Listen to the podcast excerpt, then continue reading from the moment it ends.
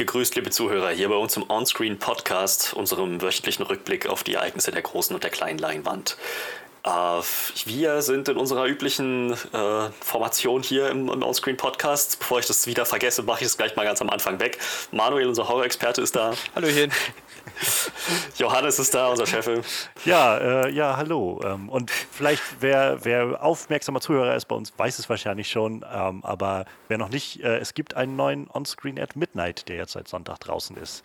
Ähm, ich habe mir den, den äh, Filmtoast-Kritiker und, äh, und Autoren Samuel, Samuel Cornelissen eingeladen und wir haben über das Porträt einer jungen Frau in Flammen geredet. Lohnt sich da mal reinzuhören. Verrückt. Ich noch nicht mal mitgekriegt. ich habe äh, gehört über Dritte, dass äh, du sehr begeistert warst von diesem Film. Ja, ich hatte ja, das, das Loblied auch schon zwei, dreimal im Podcast gesungen, als er damals rauskam. Und der ist seit äh, Ende Juni ist der bei Amazon Prime. Und ähm, ich, ja, also äh, ich habe den seitdem noch zweimal geguckt wieder und äh, ich ja, ich, also ich, hatte einfach großes Bedürfnis, endlich mal mit jemandem über diesen Film zu reden. Und ähm, da habe ich dann einfach geguckt, wer in meiner Twitter-Timeline irgendwie sehr gesprächsfreudig ist und äh, Lust auf vielleicht diesen Film hat. Und ja, der gute Samuel hatte irgendwie dann Lust und dann haben wir ja, so zwei Stunden irgendwie gut geredet über den Film, aber auch noch über ganz viele andere Sachen so aus diesem Bereich LGBTQ-Repräsentation und ist immer gut, wenn zwei äh, Cis-Dudes sich hinsetzen und über LGBTQ-Repräsentation äh, reden. Aber äh, es war trotzdem, glaube ich, wirklich spannendes Gespräch. Also mir hat es viel Spaß gemacht. Es lohnt sich da, glaube ich, mal reinzuhören. Und wer weiß, vielleicht wird uns Samuel auch nochmal besuchen, vielleicht auch mal im regulären Podcast mal gucken. Tja, äh, wir drücken äh, die Daumen. Wir, wir würden uns natürlich freuen, wieder jemanden neuen kennenzulernen. Wir sind ja offen für, für alle möglichen Gastauftritte. Ja. Ähm, ja, genau. Also halt da mal definitiv rein. Ansonsten, heute wird es um was anderes gehen. Das ist unser äh, in dicken Anführungsstrichen regulärer Podcast. Ähm, so regulär es eben geht in dieser Zeit. der seit drei Monaten keinen Kinofilm mehr besprochen hat. Vier? Ja, also echt Ende, Mitte März war der letzte, den wir hatten mit Kahlschlag. Ja. Ja, also vier Monate kein Kinofilm mehr. Ja. Der äh, beschäftigt äh, mich jetzt gerade wieder ein bisschen. Kahlschlag. Kann ich ja dann gleich beim, äh, beim Kinothema nochmal einwerfen. So. Ja, ähm, was wir uns heute anschauen werden, ist, wo wir gerade schon bei Amazon Prime waren, ein äh, Film, der jetzt bei Amazon Prime verfügbar ist. Ist er jetzt erst verfügbar oder war er schon die ganze Zeit? Nee, der ist seit einer Woche oder so, ist der, glaube ich. Ja, ja. ja, genau. Und zwar ähm, das Werk des Regisseurs, um Himmels Willen, ich kann mir seinen Namen einfach nie merken. Lorcan Finnegan. Finnegan. Klingt super ierig. Könnte, Finn Lorcan oder ich, ich, ich bringe immer Fortnachnamen durch. Könnte auch, ähm, also da könnte man die Namen auch umtauschen und es würde genauso Finnegan sinnvoll Lorcan, erscheinen. Lorcan, ja. Finnegan Lorcan wäre genau für, für, mich auch ein Vorname, Nachname. Also. Äh, ja, genau. Äh, sein, sein Film ähm, Vivarium. Vivarium, wie auch immer man das dann aussprechen möchte, ob Deutsch oder Englisch. Äh, bevor wir darüber äh, reden und darin eintauchen, und auf unsere übliche Weise den Film auseinandernehmen und gucken, was gut und was nicht so gut funktioniert hat für uns persönlich, äh, haben wir noch eine andere Kleinigkeit zu besprechen. Und zwar, ich meine, es ist kein Zufall, dass Vivarium jetzt schon bei Amazon Prime ist, wo er doch 2019 erst rauskam. Ja. Yep. Das äh, hängt alles mit demselben Problem zusammen. Die Quarantäne, das Coronavirus, die Kinos, die dicht machen mussten.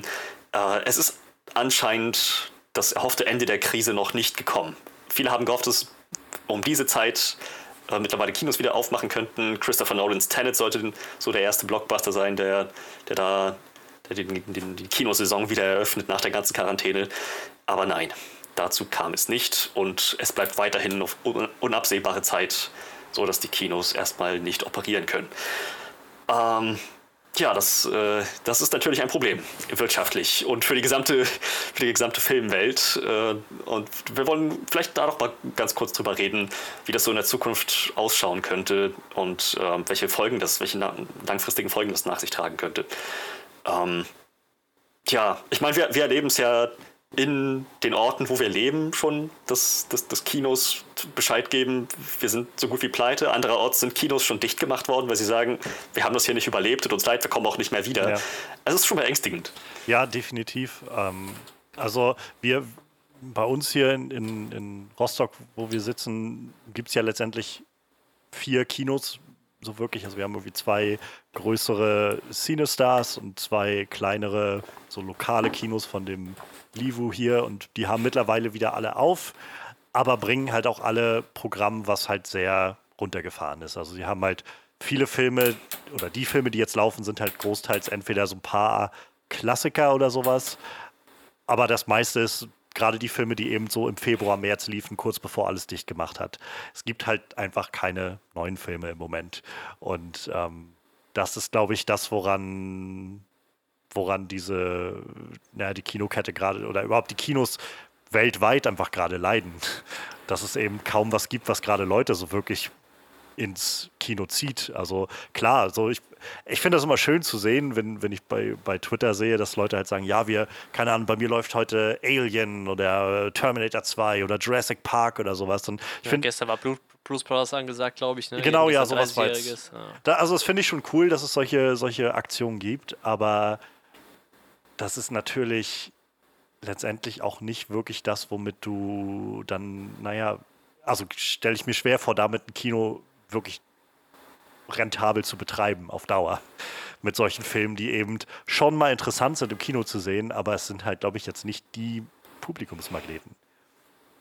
Und ähm, Tenet war ja jetzt, wie, also Freddy hat es ja gerade angesprochen gehabt, Tenet war ja so der. Christopher Nolan jedenfalls wollte diesen Film gerne so positionieren als so der, den Rettungsschlag für das Kino, wenn halt der äh, so die Pandemie so weit vorangeschritten ist und sich ausgelaufen hat, dass die Kinos wieder öffnen können. Dann kommt Tenet raus und zieht die Leute wieder ins Kino und können, kann die Kinos irgendwie so ein bisschen retten.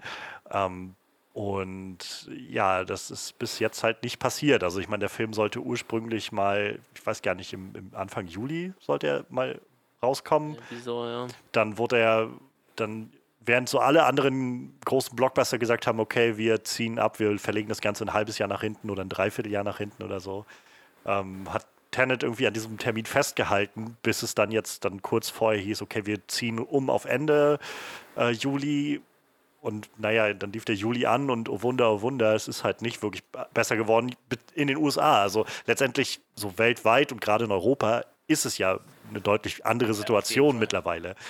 Aber in den USA ist es halt einfach nur der absolute Wahnsinn, was da gerade los ist.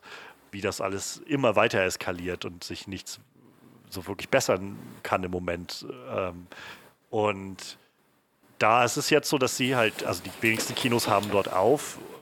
So eine ganz, die ganz, eine der ganz großen Ketten, AMC, hat immer noch geschlossen. Die sagen auch, wir machen bis Ende August gar nicht mehr auf. Und jetzt ist der neue Termin, den sie halt gesagt haben für Tenet. Wir machen dann ähm, einen internationalen Kinostart äh, quasi außerhalb von Amerika am äh, 27. August und dann planen wir, dass am Labor Day Wochenende 4. September bis 7. September in Amerika halt der Film laufen wird. Aber ich glaube, niemand hat tatsächlich Hoffnung, dass dieser Film jedenfalls in Amerika rauskommen wird. Weil, also ich glaube, keiner kann sich vorstellen, dass innerhalb von einem Monat jetzt die Situation sich so weit beruhigt in Amerika, dass, dass das wieder völlig safe ist. Also ich meine, sie haben jetzt gerade, was war das? Ich glaube, Kalifornien hat gerade einen neuen Lockdown rausgehangen, weil einfach alles so heftig wurde. Und ja. Ach, ja, das ist krass. Also vielleicht also letzter Gedanke noch oder letzte Information noch zu, diesem, zu dieser Tenet-Sache. Ähm, was halt dann im Nachhinein jetzt rauskam zu diesem Datum, zu dieser Datumsverschiebung, weil Leute halt mittlerweile fragen, was soll das mit Tenet so? Dann sag doch einfach, wir machen das Ding erst in einem halben Jahr oder in einem Dreivierteljahr oder wie, wann auch immer. Ähm, aber ganz oft, also einer der, einer, ein, so ein Brancheninsider, äh, Steven Seitschik, äh, hatte darüber getwittert gehabt und meinte, offenbar ist bei Warner Brothers die, die Logikkette, die Gedanken, die sie verfolgen, dabei. Zum einen ähm, haben wir tatsächlich eine größere Chance, dass äh, das zu Weihnachten oder ähm, keine Ahnung, Thanksgiving oder so in diesem Bereich November, Dezember die Situation so viel besser aussieht, ähm, dass wir irgendwas profitieren davon, dass wir das Ganze nach hinten äh, ja, schieben. Und zweitens, und das ist, glaube ich, noch die viel treffende Frage, ähm, glauben wir, dass es 2021 noch genug Kinos gibt damit wir mit dem Film mhm. wirklich viel verdienen können. Und ganz offensichtlich scheint Warner bei beidem erstmal mit einem verhaltenen Nein zu antworten und deshalb den Film erstmal so ein bisschen an der kurzen Leine zu halten, in der Hoffnung, dass sie irgendwo so ein Zeitfenster erwischen, wo sie den mal raushauen können und ein bisschen wahrscheinlich noch was an Profit bei rumholen können. Und das ist schon gruselig. Und das i-Tüpfelchen ist halt einfach so äh, letztendlich die ganzen europäischen und weltweiten Kinos, die darunter leiden, dass eben in Amerika einfach gerade es nicht läuft und viele ja, der amerikanischen nämlich, Studios ne? sagen, nee, wenn wir das also wenn wir es bei uns nicht anlaufen lassen können, dann machen wir es weltweit erstmal auch nicht. Das ist, glaube ich, das Schlimmste so. Also, das ist ja nicht so, als wäre bei uns das Kino verloren. Ne? Ich meine, bei uns kann man ja mittlerweile wieder halbwegs entspannt äh, das Kino besuchen, theoretisch. Also, ich glaube, wir haben deutschlandweit irgendwie um die 5000 Corona-Fälle noch aktive. Das hält sich auch seit zwei, drei Wochen so. Es geht immer ein bisschen hoch, ein bisschen runter. Äh, mal unter 5000, mal ein bisschen über 5000. Und äh, also, man kann hier ja wirklich mittlerweile wieder relativ viel entspannt machen, so. Bis auf das mal eine Maske tragen muss, bis zu, äh, in gewissen Situationen. Aber. Ähm, aber wir sind halt so abhängig davon, dass uns Leute Filme zuschustern, weil es halt halt auch nicht genug äh, Material aus, aus Deutschland oder Europa halt gibt, ne? Und selbst, selbst die sind ja jetzt gerade schon äh, relativ gut am, am Laufen so, ne? Deshalb habe ich eben nochmal Kaltschlag erwähnt, so ich habe jetzt unserem Kino auch mal Kaltschlag empfohlen, so, weil das halt ein Film, der, ich sag mal, noch relativ frisch ist und bei uns halt noch nirgendwo ne, im Kino gelaufen ist, so. Und das wäre halt für die quasi jetzt ganz gut, um zu sagen, hier, wir haben noch einen neuen Film irgendwo ausgegraben, so aus deutschen Landen, der ist gut, den können wir zeigen. Ne? Ich habe gestern, was gestern oder vorgestern, habe ich mit Max auch kurz noch drüber gesprochen und er meint so, ja, für die ist das halt gerade wirklich gut, um, um, Promo zu machen und einfach auch ihren Film irgendwie ge mhm. gezeigt zu kriegen. So, ne? Das ist aber einfach so eine Lücke, die man füllen kann. Genau, das ist es halt. Aber das wird ja auf Dauer nicht funktionieren, weil so schnell bringt der deutsche Film ja jetzt auch nicht neue Sachen auf den Markt. Ne? Ja, und vor und allem ist es halt es ist halt auch nicht der, der Publikumsmagnet, ne? Das ist ja, ja das, das, halt. das Problem ein bisschen.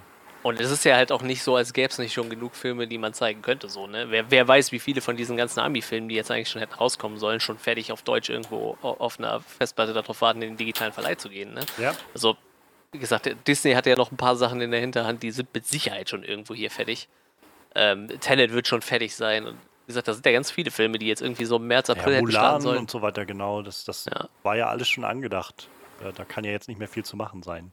Ja, eben, das, das, das wird halt schon laufen, denke ich, ne, eigentlich. Aber, tja, wenn, aber ich glaube, die Amis haben halt da echt ein bisschen viel so Nationalstolz, ne? Also wenn es bei denen nicht läuft, dann halt nirgendwo, ne? So nach dem Motto. Aber ich weiß, da hast du dann wahrscheinlich als, als kleiner europäischer Markt halt auch nicht so viel Einfluss drauf. Ne? Ich meine, auch ein Warner hat ja nur irgendwo einen deutschen Sitz so, ne? Und die merken ja nur auch, wie scheiße es den Kinos irgendwann gehen wird.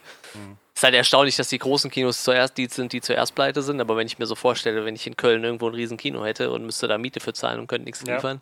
Ist wahrscheinlich was anderes wie hier unser 5-Saal-Kino, was wahrscheinlich sein Grundstück gekauft hat und äh, nichts gepachtet hat, ne? Und einfach klar, vielleicht die Mitarbeiter gerade irgendwie in Kurzarbeit schicken muss, aber sonst wahrscheinlich nicht so die krass laufenden Kosten hat. Ne?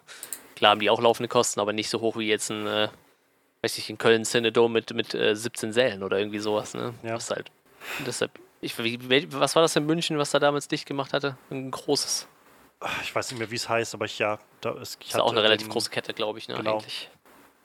War halt, halt ein recht großes Kino, weil, naja, wie gesagt, es, es ist halt schwer, dem noch aus dem Weg zu gehen, dass eben so viele darunter leiden und sich die Situation, wenn zwar bei uns entspannt, äh, ja, die Situation trotzdem nicht zulässt, dass die Leute irgendwie wieder in den, in den wirklichen rentablen Bereich gerade kommen können.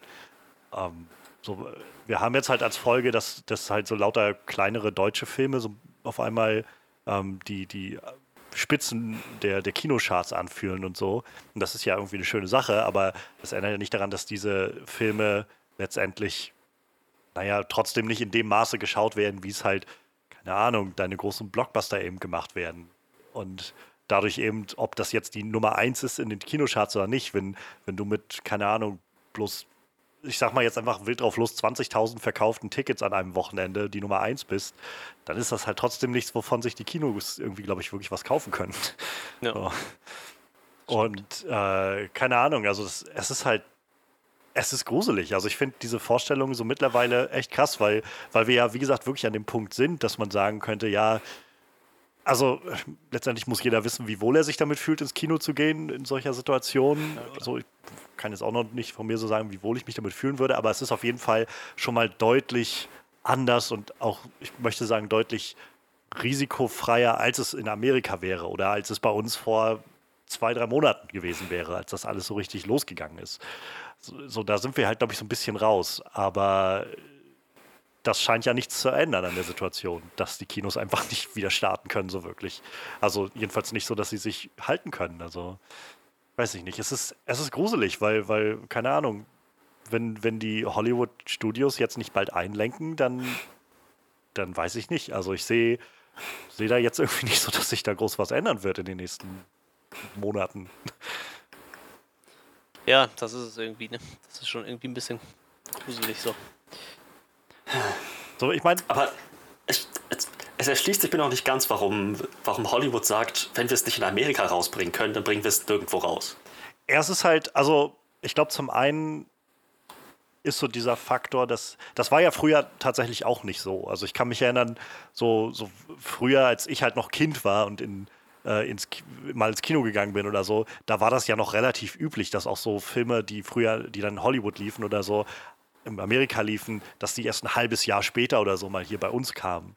So, das war ja jetzt nicht unüblich, aber ich weiß nicht, in den letzten zehn Jahren oder sowas, würde ich jetzt so sagen, hat sich doch sehr viel gewandelt auf dieses One Day, so im ganzen, auf der ganzen Welt möglichst viele, damit, äh, ja, ich weiß nicht, ich glaube, es ist jetzt natürlich viel Spekulation, aber ich könnte mir vorstellen, ist einfach so dieser, dieser, dieser Zeitgeist, dieses Mindset, was auch so viel mit mit Spoilern und so zu tun hat, ähm, dass das damit reinspielt, dass man halt versucht, Leute nicht, weiß ich nicht, also ich muss jetzt immer so sowas denken, wie wir haben, weiß ich, Game of Thrones und sowas gerade durchgehabt letztes Jahr, so diese großen, diese letzten großen Sachen, die im Fernsehen noch so liefen und ein wöchentlicher Termin waren, weil Leute das gucken wollten, um dabei zu sein. Und ich glaube, das ist ein großer, ein großes Zugpferd gewesen für die vielen Blockbuster der letzten Jahre, die halt gerade in ihren ersten Wochenenden so viel eingespielt haben, weil Leute eben nicht raus sein wollten aus dem Diskurs, sondern den Film so schnell wie möglich sehen wollten. Und dann sind sie halt irgendwie recht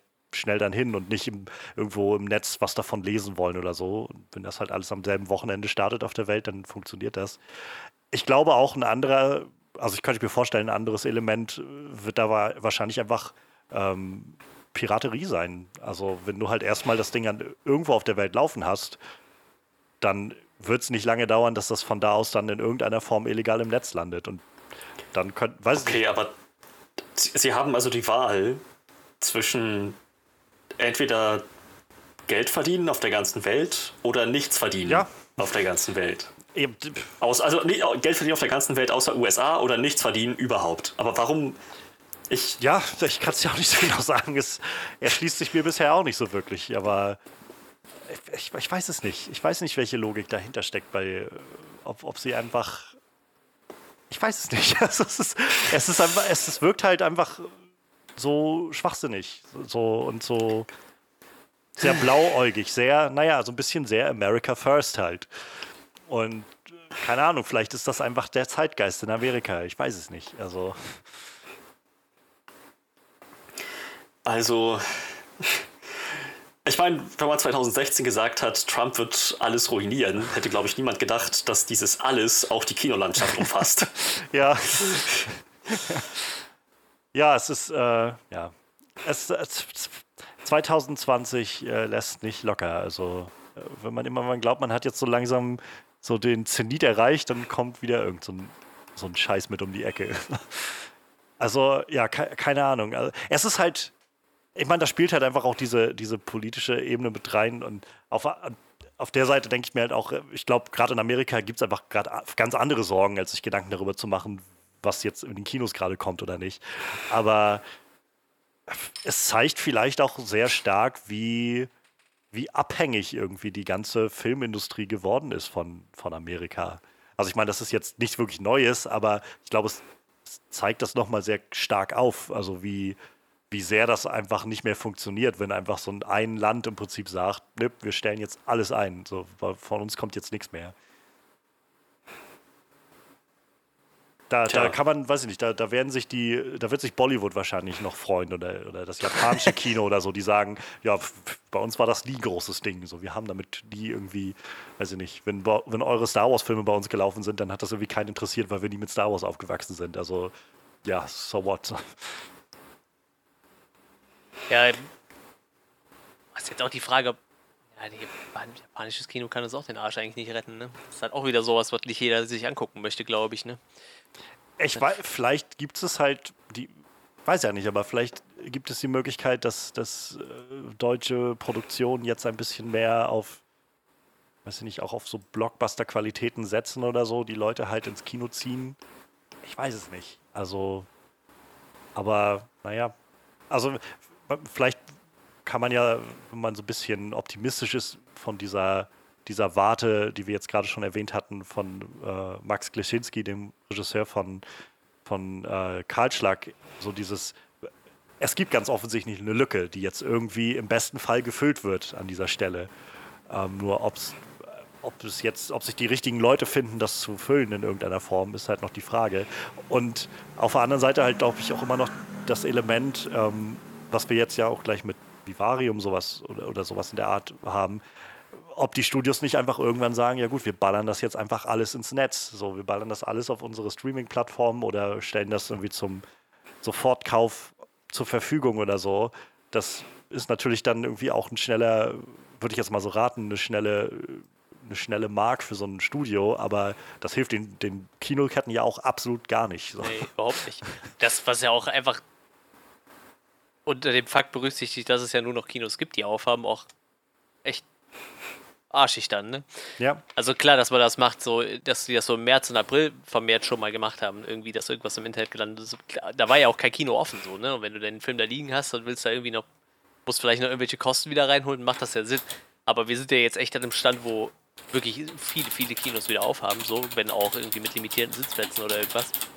Das, äh, ich weiß nicht, also meiner Meinung nach, äh, jetzt wäre es eine arschige Aktion, ne? Weil jetzt kann man halt auch sagen, okay, komm, wir machen einen Kino-Release.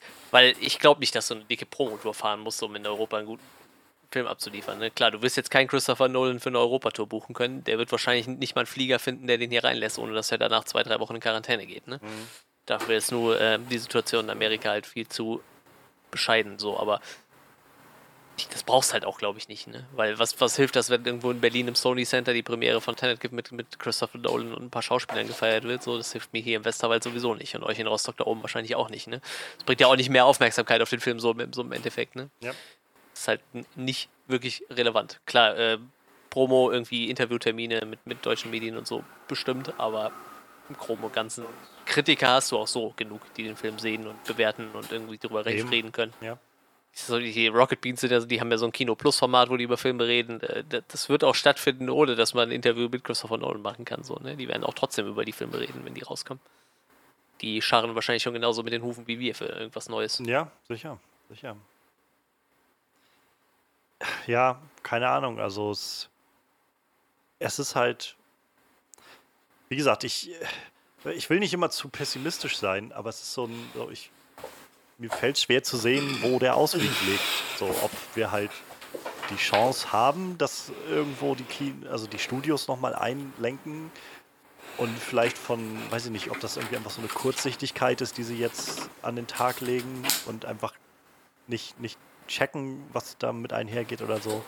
Ich weiß es nicht. Ähm, ob sie vielleicht dann doch nochmal einlenken in den nächsten Wochen und Monaten oder so und wir einfach Sachen wie, weiß ich nicht, den, den kommenden Wonder Woman-Film oder halt Tenet oder ähm, halt von Disney-Seite aus, weiß ich nicht, Mulan und Black Widow und keine Ahnung, halt so diese großen Kino-Blockbuster, ob wir die einfach jetzt dann Ende des Jahres bei uns kriegen und die dann in Amerika erstmal in ein Jahr später laufen oder so. Denn da, also ich hatte vor, vor ein paar Tagen gelesen gehabt, wo ähm, wo es halt darum ging, dass also letztendlich festlegen kann das ja niemand, wie lange das jetzt alles gehen wird und wie sich alles entwickelt. Aber es gibt halt durchaus ernstzunehmende Schätzungen von, von so Analysten in Amerika, die sagen, es ist gut möglich, dass einfach Kinos bei uns bis Sommer 2021 geschlossen bleiben.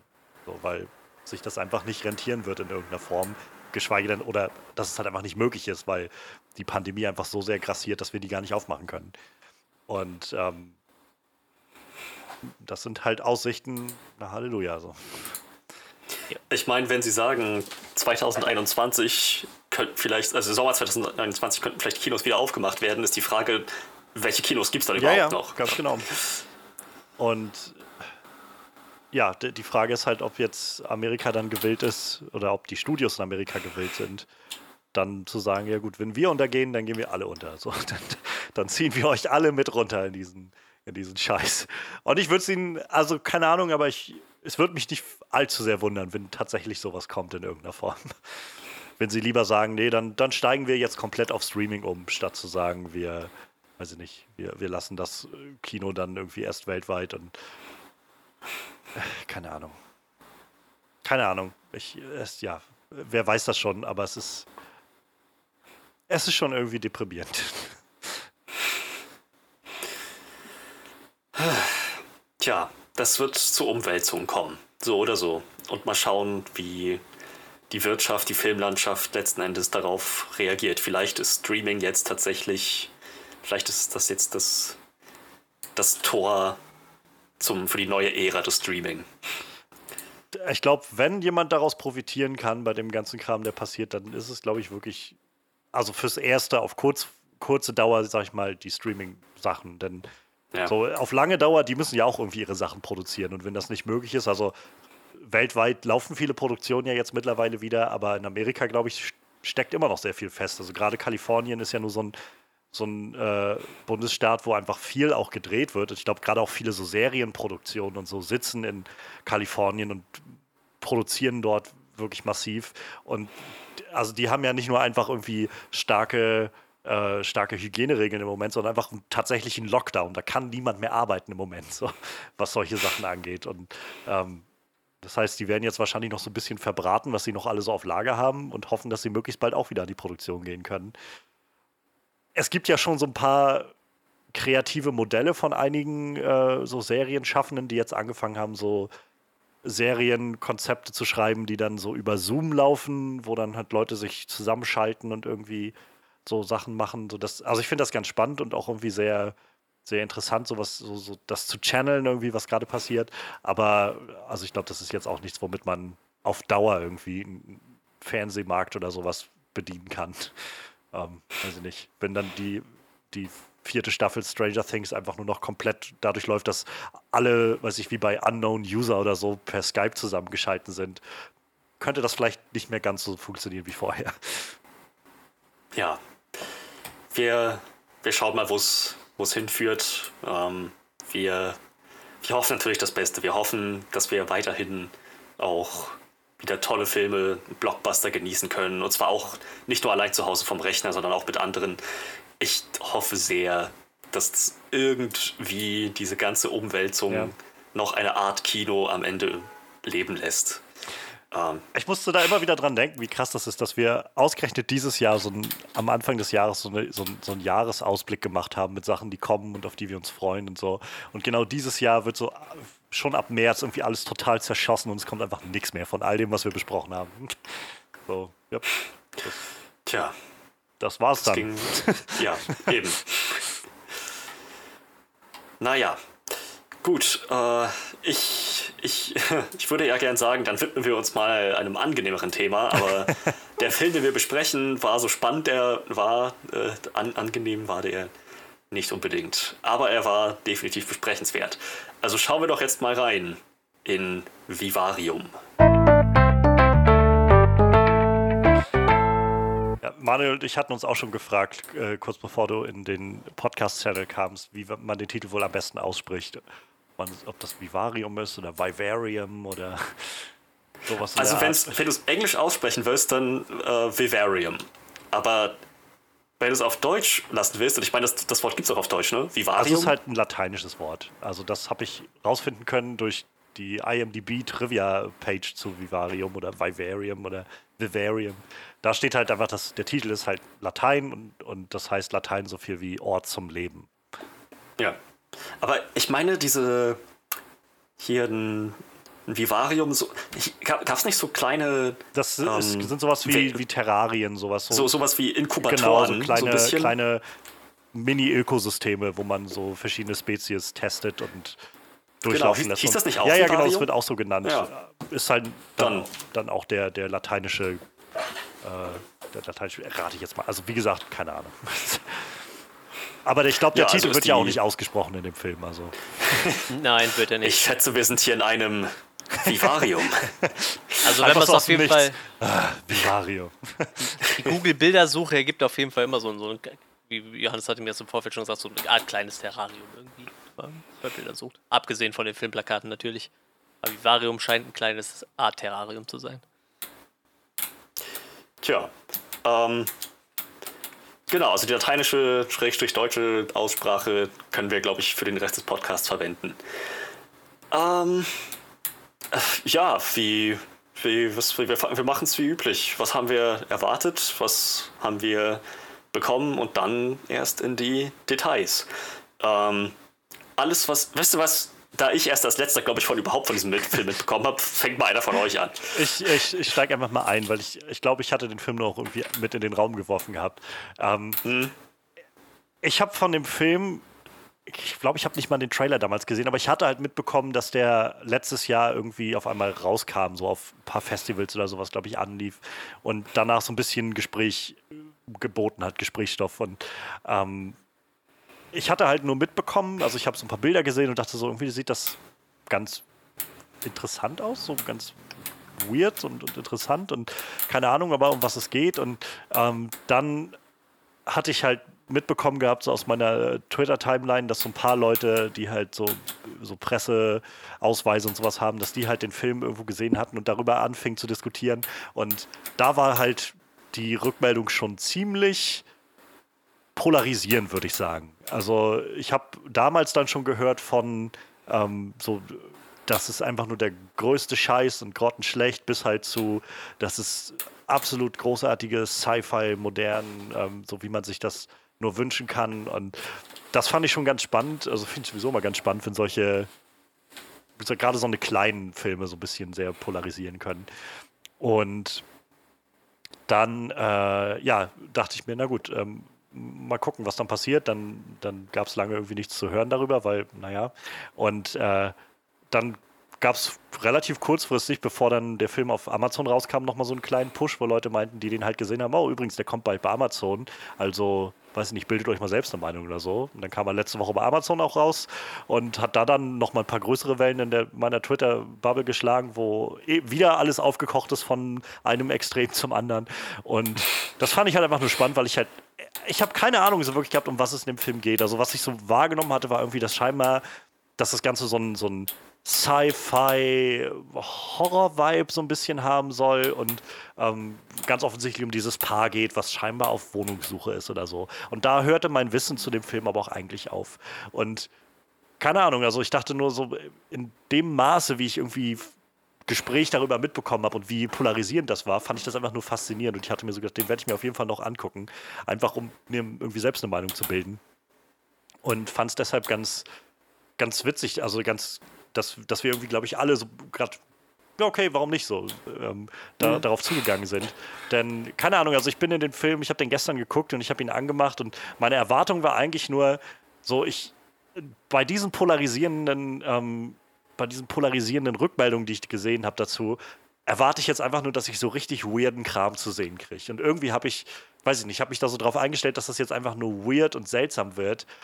Und ich also ich, es fällt mir schwer, das so festzunageln, aber ich glaube, ich habe den Film gemocht. Also ich glaube, ich habe so, so ich, ich, kann nicht sagen, dass ich mit, weiß ich nicht, dass mich alles zufriedenstellt oder so da dran. Oder es ist ein bisschen, wir werden sicherlich noch zu Genüge darauf eingehen, aber so insgesamt habe ich das Gefühl, ich, ich, ich, ich, hab, ich bewundere den Film so ein bisschen für das, was er gemacht hat und, und keine Ahnung, ich glaube, ich habe ich glaube, ich habe eine gute Zeit mit dem gehabt in, in irgendeiner Form. Es fühlt sich für mich so an wie so eine sehr ein bisschen größere, aber trotzdem irgendwie sehr abgedrehte Folge von Black Mirror oder Twilight Zone, sowas in der Art irgendwie. Weiß ich nicht. Ich fand es irgendwie ganz faszinierend. Also ich bin froh, dass ich den gesehen habe, auf jeden Fall. Manuel? Ja, ich habe von dem Film überhaupt nichts gehört. Also so wirklich gar nichts. Ich habe davon nichts gewusst, bis Johannes diesen Namen erwähnt hat. Selbst dann wusste ich nicht, was mich erwartet. Ähm, ich wusste nicht mal, wer da mitspielt, bis ich dann äh, auf Amazon Prime gegangen bin, den Film eingegeben habe und dann gesehen, oh, da spielt der Jesse Eisenberg mit. Das ist ja gar nicht so schlecht. Den mag ich eigentlich ganz gerne so. Und äh, weiß nicht mehr, wie die heißt, die Hauptdarstellerin. Imogen Potts, wie spricht man das aus? Ja, ich habe auch keine Ahnung. Ich glaube, ich denke, es, der Nachname ist Putz. Putz. Ähm, der Vorname, kein Plan. Mugen Gabe Putz heißt die. Verrückter Name. Ähm, MMOGA Poops. Die, die, die, die kan kannte ich halt irgendwoher, ich wusste nicht woher. Ich, ich habe dann mal so ein bisschen geguckt, also entweder Need for Speed habe ich gesehen oder 28 Weeks Later habe ich sehr oft gesehen. Ne? Da spielt sie irgendwie mit. Ähm, ja, habe hab mich aber, wie gesagt, über Jesse Eisenberg eigentlich gefreut. Ich hatte halt gar keine Ahnung, was mich da erwartet, überhaupt nicht. Und wusste nicht mal, was das für ein Genre ist eigentlich. Ich glaube, Johannes hat irgendwann mal sowas Sci-Fi in den Raum geschmissen. Sci-Fi geht ja eigentlich immer. Ähm, ja, und dann habe ich den Film geguckt und ich, der ist halt echt nur wirr so. der Film ist halt von vorne bis hinten ziemlich, ziemlich wirr. Aber ich muss sagen, ich habe sowas bis jetzt auch noch nicht gesehen, glaube ich. Also das ist schon außergewöhnlich. Außergewöhnlich wirr.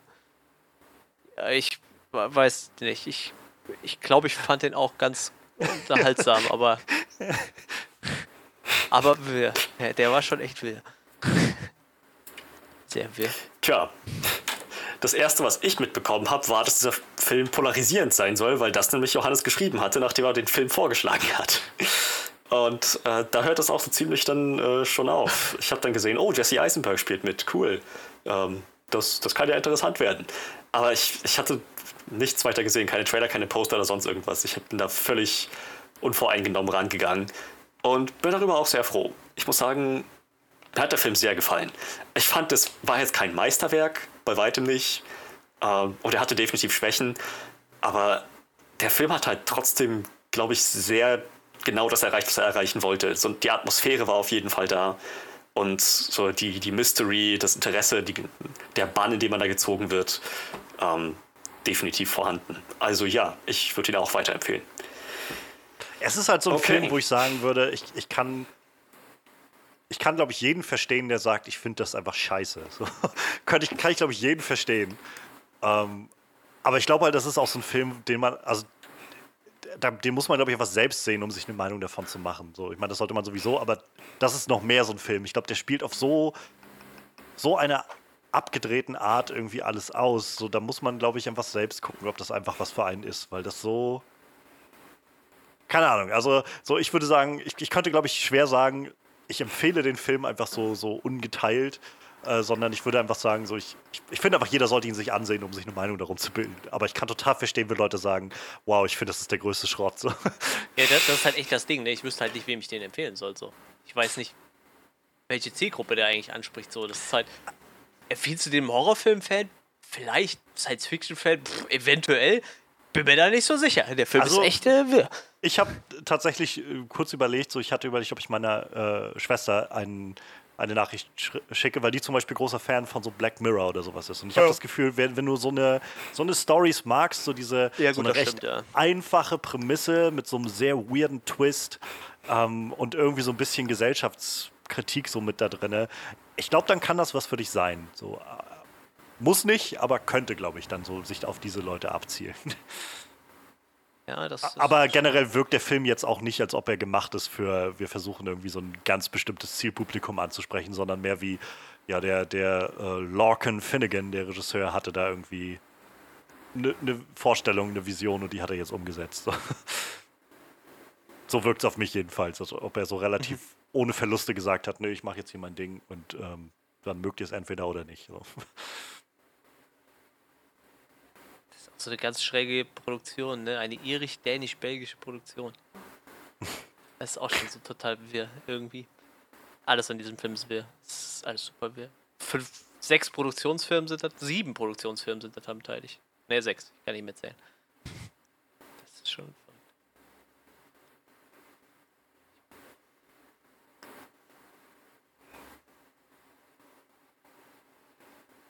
Ja. Yeah. Tja, gut, dann schauen wir doch mal im Detail, oder? Würde ich sagen. Alles klar. Ähm, was hat uns gut gefallen? Das wieder immer zuerst. Also, ich glaube, ich, ich habe schon mal reingeworfen. Ich finde, der, der Film hat halt von Anfang bis Ende, also von, von dem Moment, wo sie dieses ähm, Immobilienmaklerbüro betreten, halt bis zum Schluss, oder sagen wir mal bis, bis kurz vor Schluss, weil da dann letzten Endes auch alles irgendwie explodiert, ähm, diese, diese super beengende, ja. beklemmende Atmosphäre aufrechterhalten können. Was ich total krass fand. Ich finde, ja, also die, die Stimmung des Films ist einfach krass, der Wahnsinn. So, also, äh, so da, da fügt sich einfach alles so, so diese ganzen kleinen Ungereimtheiten, die der Film irgendwie so aufbaut, von den Großen bis zu den Kleinen, von den allen Sachen, die so weird sind, das fügt sich einfach alles so wunderschön zusammen, sodass ich, also ich saß auch bis zum Schluss dann, dachte so, Gott, das, das wird nur immer seltsamer und, und, und ja, so weirder alles und keine Ahnung, so sehr, sehr clever gewählt irgendwie von, von dieser creepigen Nachbarschaft, in der sie da landen, die einfach aussieht wie lauter Sets. Ähm, es gab so Momente, wo, wenn, wenn äh, Jesse Eisenberg äh, irgendwie aus, dem, aus diesem VW, den sie da hatten, ausgestiegen ist, wo ich gedacht habe, das könnte jetzt auch einfach eine VW-Werbung sein, weil der Hintergrund aussieht wie so ein Set. So sieht halt nicht aus wie ein, eine echte Nachbarschaft, sondern wie ein Set. Und damit spielt der Film aber, dass einfach alles so unglaublich fake aussieht. Und keine Ahnung, das, das baut sich so schön auf durch den ganzen Film, bis, ja, so ziemlich bis, bis zum Schluss, sodass ich, also, ich glaube, man muss sich halt so ein bisschen drauf einlassen können, aber also für mich hat das einfach super funktioniert. So, ich war irgendwie relativ schnell so davon gegriffen und so das Gefühl von, ich, ich war einfach nur fasziniert davon und dachte so, ich bin, keine Ahnung, ich, ich bin nicht ganz sicher, was hier passiert, aber ich will auf jeden Fall dranbleiben ich muss sagen, genau in dem Moment fing bei mir halt auch schon die Weirdness an. So in dem Moment, wo die dieses Maklerbüro betreten, dieser oh, Immobilienmakler einfach so unglaublich schräg ist.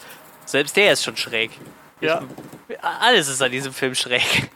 Und richtig, richtig durchwurzt dann ab dem Moment, wo sie dann nicht mehr rauskommen aus, aus dieser Besichtigung halt, ne? Also dass sie, wo sie das Besichtigung einfach den ganzen Abend versuchen, da wieder wegzufahren. Ja. So.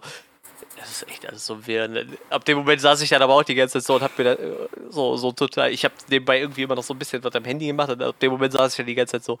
Was ist das? Was passiert da? Und hab einfach den ganzen Film da so gesessen und mir das angeguckt. Also, wie, wie, wie, wie merkwürdiger kann das noch werden? So. Ja, keine Ahnung, wenn er dann auf das Dach klettert und sieht ja, dann irgendwie genau, einfach bis ja. zum Horizont nur diese Häuser und diese unglaublich synthetisch aussehenden Wolken am Himmel ja, und so die Sonne, die irgendwie seltsam sich bewegt und, und verschwindet und so. Ja, es ist halt, es ist halt so schön abstrus und vage gehalten so. Also ich, wahrscheinlich jeder, der das guckt, fängt sofort an, sich irgendwelche Theorien so zusammenzulegen, was das jetzt ist und wie es ist und so wirklich konkret wird der Film ja eigentlich nicht. Also Nee. Ich glaube, also ich habe so meine Theorie, aber das muss halt absolut nichts heißen, weil der Film das einfach auch gar nicht beantworten will, so wirklich. Ja, ich habe auch bis zum Schluss das Bild dann irgendwie so, als, als dieser, ich sag mal, dieser Loop mehr oder weniger geschlossen ist, habe ich mir die ganze Zeit so gedacht, aber wofür? also, das ist ja jetzt noch nicht mehr. Also meine Theorie war jetzt, dass es halt irgendwie, was ja auch mit diesem Terrarium liegt, so eine, so eine für mich war das eine käferähnliche Rasse. Das ist bei mir irgendwie dann so, so geschwappt, als, als der Dude dann so auf all, das Kind quasi ja. auf allen Vieren wegläuft und, und unter dem Bordstein krabbelt. Ja. Und dann diese super surreale Szene kommt, wo sie ihm hinterher krabbelt. Das ist schon wir. Aber im Endeffekt, das hat ja noch nicht mal irgendwie so einen Vermehrungssinn irgendwie. Das ist ja nur so, so, so ein er Erhaltungsloop irgendwie, ne? Also ja, so, so ein Makler erzeugt scheinbar ein Kind, was ihn nachher ersetzt. So, so total. Naja, also ich habe ich hab halt ein, Interview zu genau diesem Film von, ach Gott, was sagst du, Lorcan Finnegan war das, ja, ne? Genau. Lorcan Finnegan. Ähm, gesehen, wo er also mit, mit ihm und äh, seinem, seinem, seinem Co-Writer und die haben das halt dann so beschrieben, was, was so der, was ihr Gedanke dahinter war, aber auch nochmal ganz klargestellt, jede Interpretation dieses Films ist valide im Prinzip. So ist er ausgelegt, dafür ist er da. Ähm, aber es, ihre ursprüngliche Idee war, dass diese Spezies, wo auch immer sie hergekommen ist, das wissen sie selber nicht. Vielleicht waren es mal tatsächlich Menschen, die sich irgendwann abgespalten und anders mutiert haben, oder es sind tatsächlich Außerirdische, oder es ist eine ganz andere Lebensform, die bis dahin unentdeckt war, äh, die, die ganze Zeit auf der Erde war.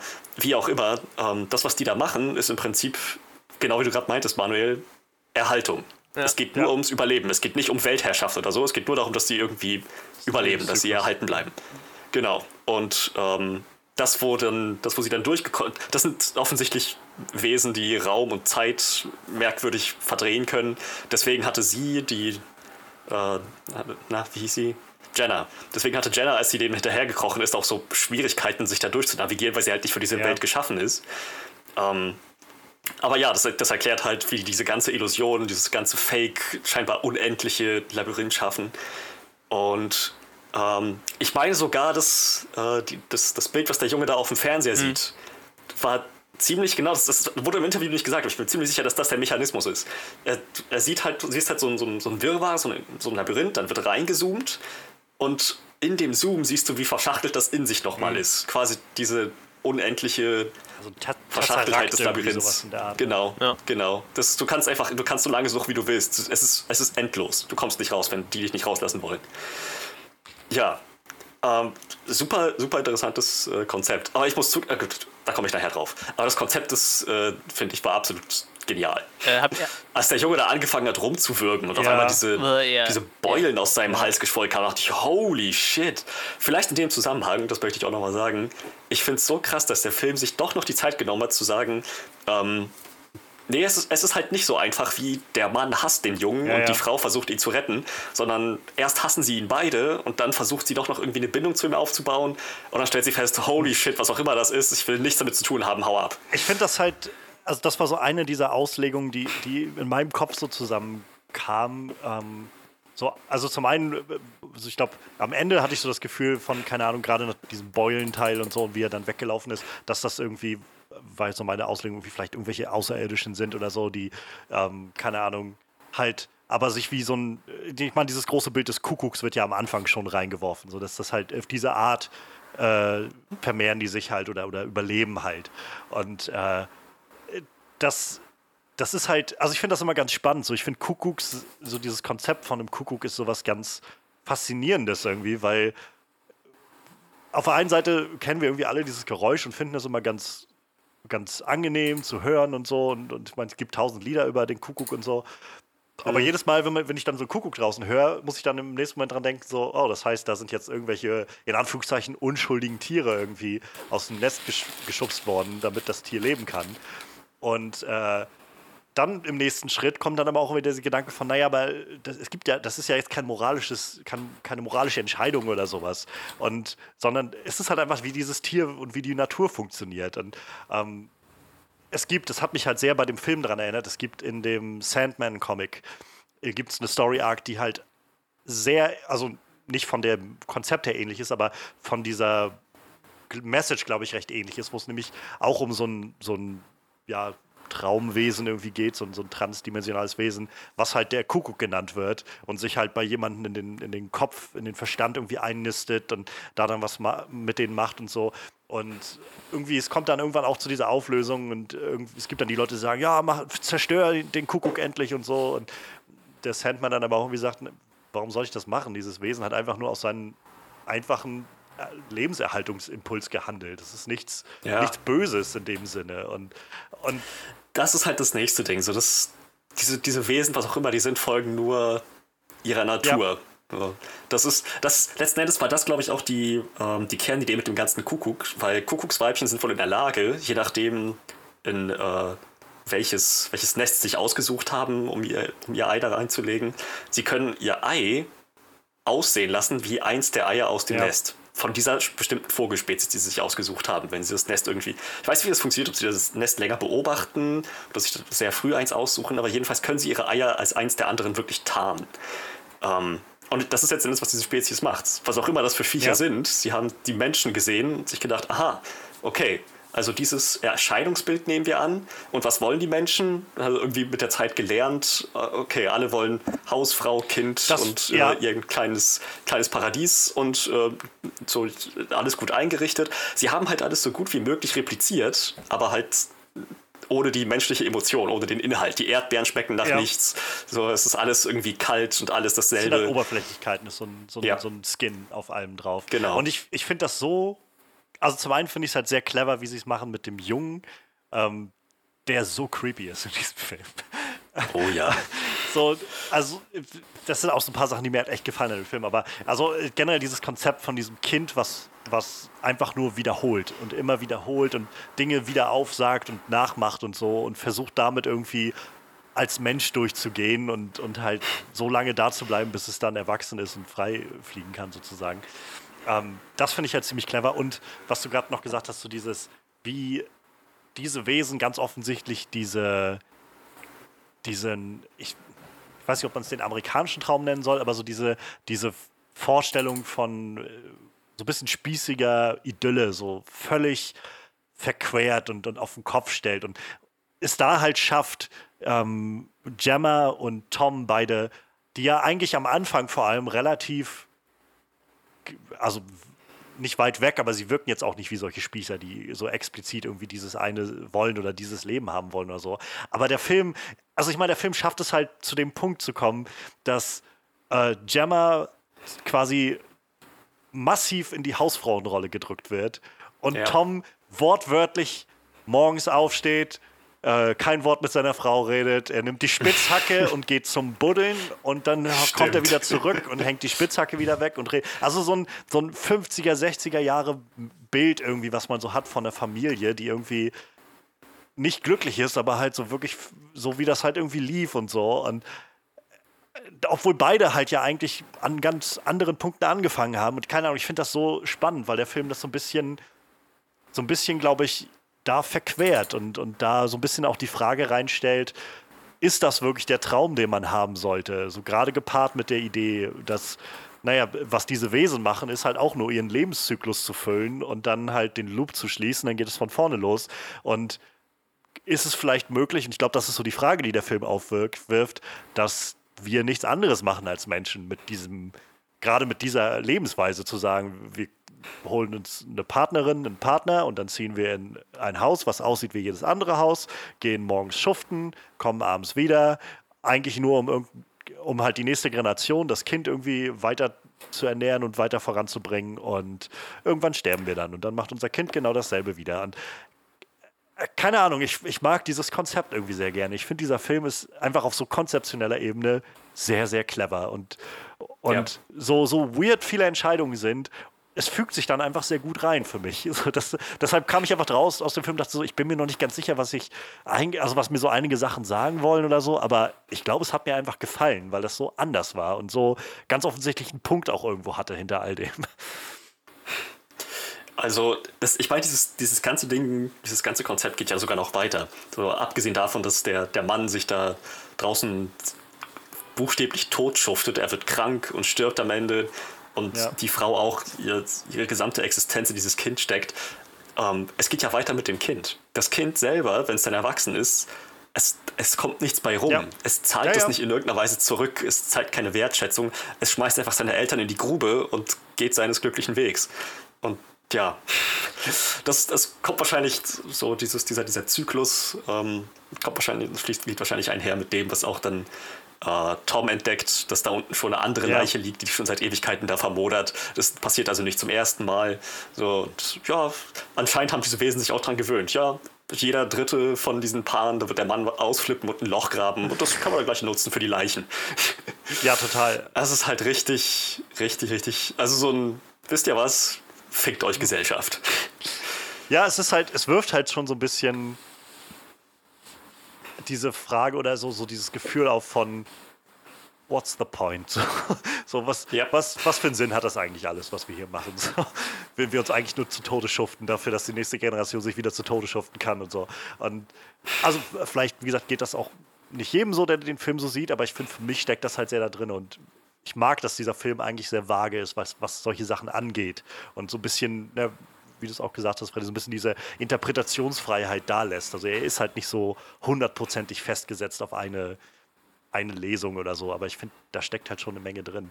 Ähm, und gerade was zum Beispiel das mit dem Kind angeht, so, auch da könnte man wahrscheinlich spekulieren jetzt, ob das zum Beispiel, er, nachdem er dann irgendwie seine Eltern begraben hat und oder seine Zieheltern begraben hat und dann abhaut und sein weiß nicht, ob das sein echter Vater ist oder sein anderes Ich oder wie auch immer irgendwie ersetzt, ähm, ob da dann, also wir sehen ja jetzt nicht mehr, was mit dem anderen passiert ist, mit dem Martin. Ob der einfach, nachdem er das, äh, die, die beiden, Gemma und Tom, dahin gebracht hat, dann zurückgegangen ist und einfach nur noch an seinem Tisch gesessen hat, bis er gestorben ist, ist auch vielleicht nicht das geilste Leben. So. Deshalb, ja. äh, vielleicht ist dieser, dieser Ausblick, oder es, es, wirkt so ein bisschen für mich wie, auf, wie so ein kleiner Weckruf, dieser Film. So ein, denkt doch vielleicht ein bisschen darüber nach, was ihr so macht mit, mit eurer Zeit, die ihr habt. Es ist natürlich ein Worst-Case-Szenario. Ja. Ich meine, es wäre alles halb so schlimm gewesen, wenn die Umgebung wenigstens in irgendeiner Weise Menschlichkeit ja. und Herz gehabt hätte. Wenn die, wenn die Wolken echt gewesen wären. Ja. Wenn, wenn, wenn die Erdbeeren nach was schmecken würden. Wenn es wirklich, wenn, wenn irgendwas darin einem, genau, wie du meintest, Lebensfreude bringen könnte. Aber naja, wenn das halt weg ist, wie viel ist dann der Rest noch wert? Und auch da finde ich es halt sehr clever, wie der Film das hinkriegt, dass die das so auszuspielen. Also zum einen gab es so diese netten, netten Brüche, wo ich so saß und dann, holy shit, wo dann, keine Ahnung, nachdem das Kind da war, gab es dann gleich diesen Sprung, wie das Kind am Bett von denen stand. Und mein Gedanke war jetzt natürlich sein, oh, das ist so ein typisches Sci-Fi-Trope, dieses Kind, was irgendwie innerhalb von einem Tag halt fünf Jahre wächst oder sowas.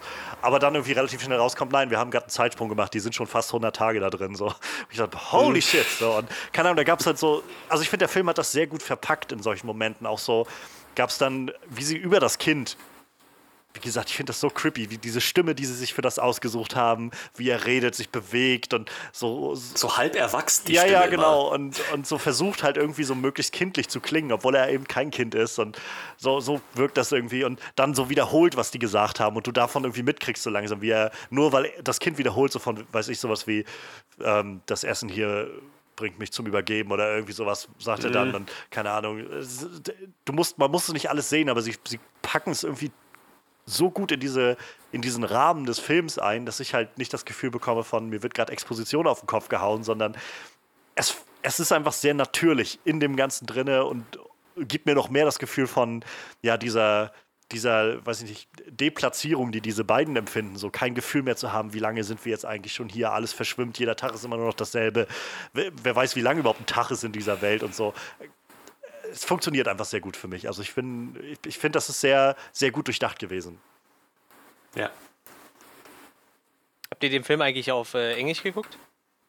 Auf ja, Englisch, ja. Englisch geguckt. Hat er das Und auch da habe ich mich dann gefragt, Mensch, das wäre auch eine interessante Geschichte, wie sich diese Amerikaner und diese Briten kennengelernt haben. ähm, hat hat äh, der Junge bei euch auch so eine äh, merkwürdig dunkle Stimme gehabt? Ja. Ja, ja, so, wie gesagt, das, das war dieses halb ja, ja, genau, was ich meinte. Ja. Also so, okay. so klang wie ein genau, Mann. Genau, der, der redet halt wie ein Kind. Mit der, mit, ja, ja, genau. Der, mit, der, mit der Kinderstimme drüber gedappt noch so ein bisschen. Ja, das war bei uns auch so. Also im Deutschen auch so.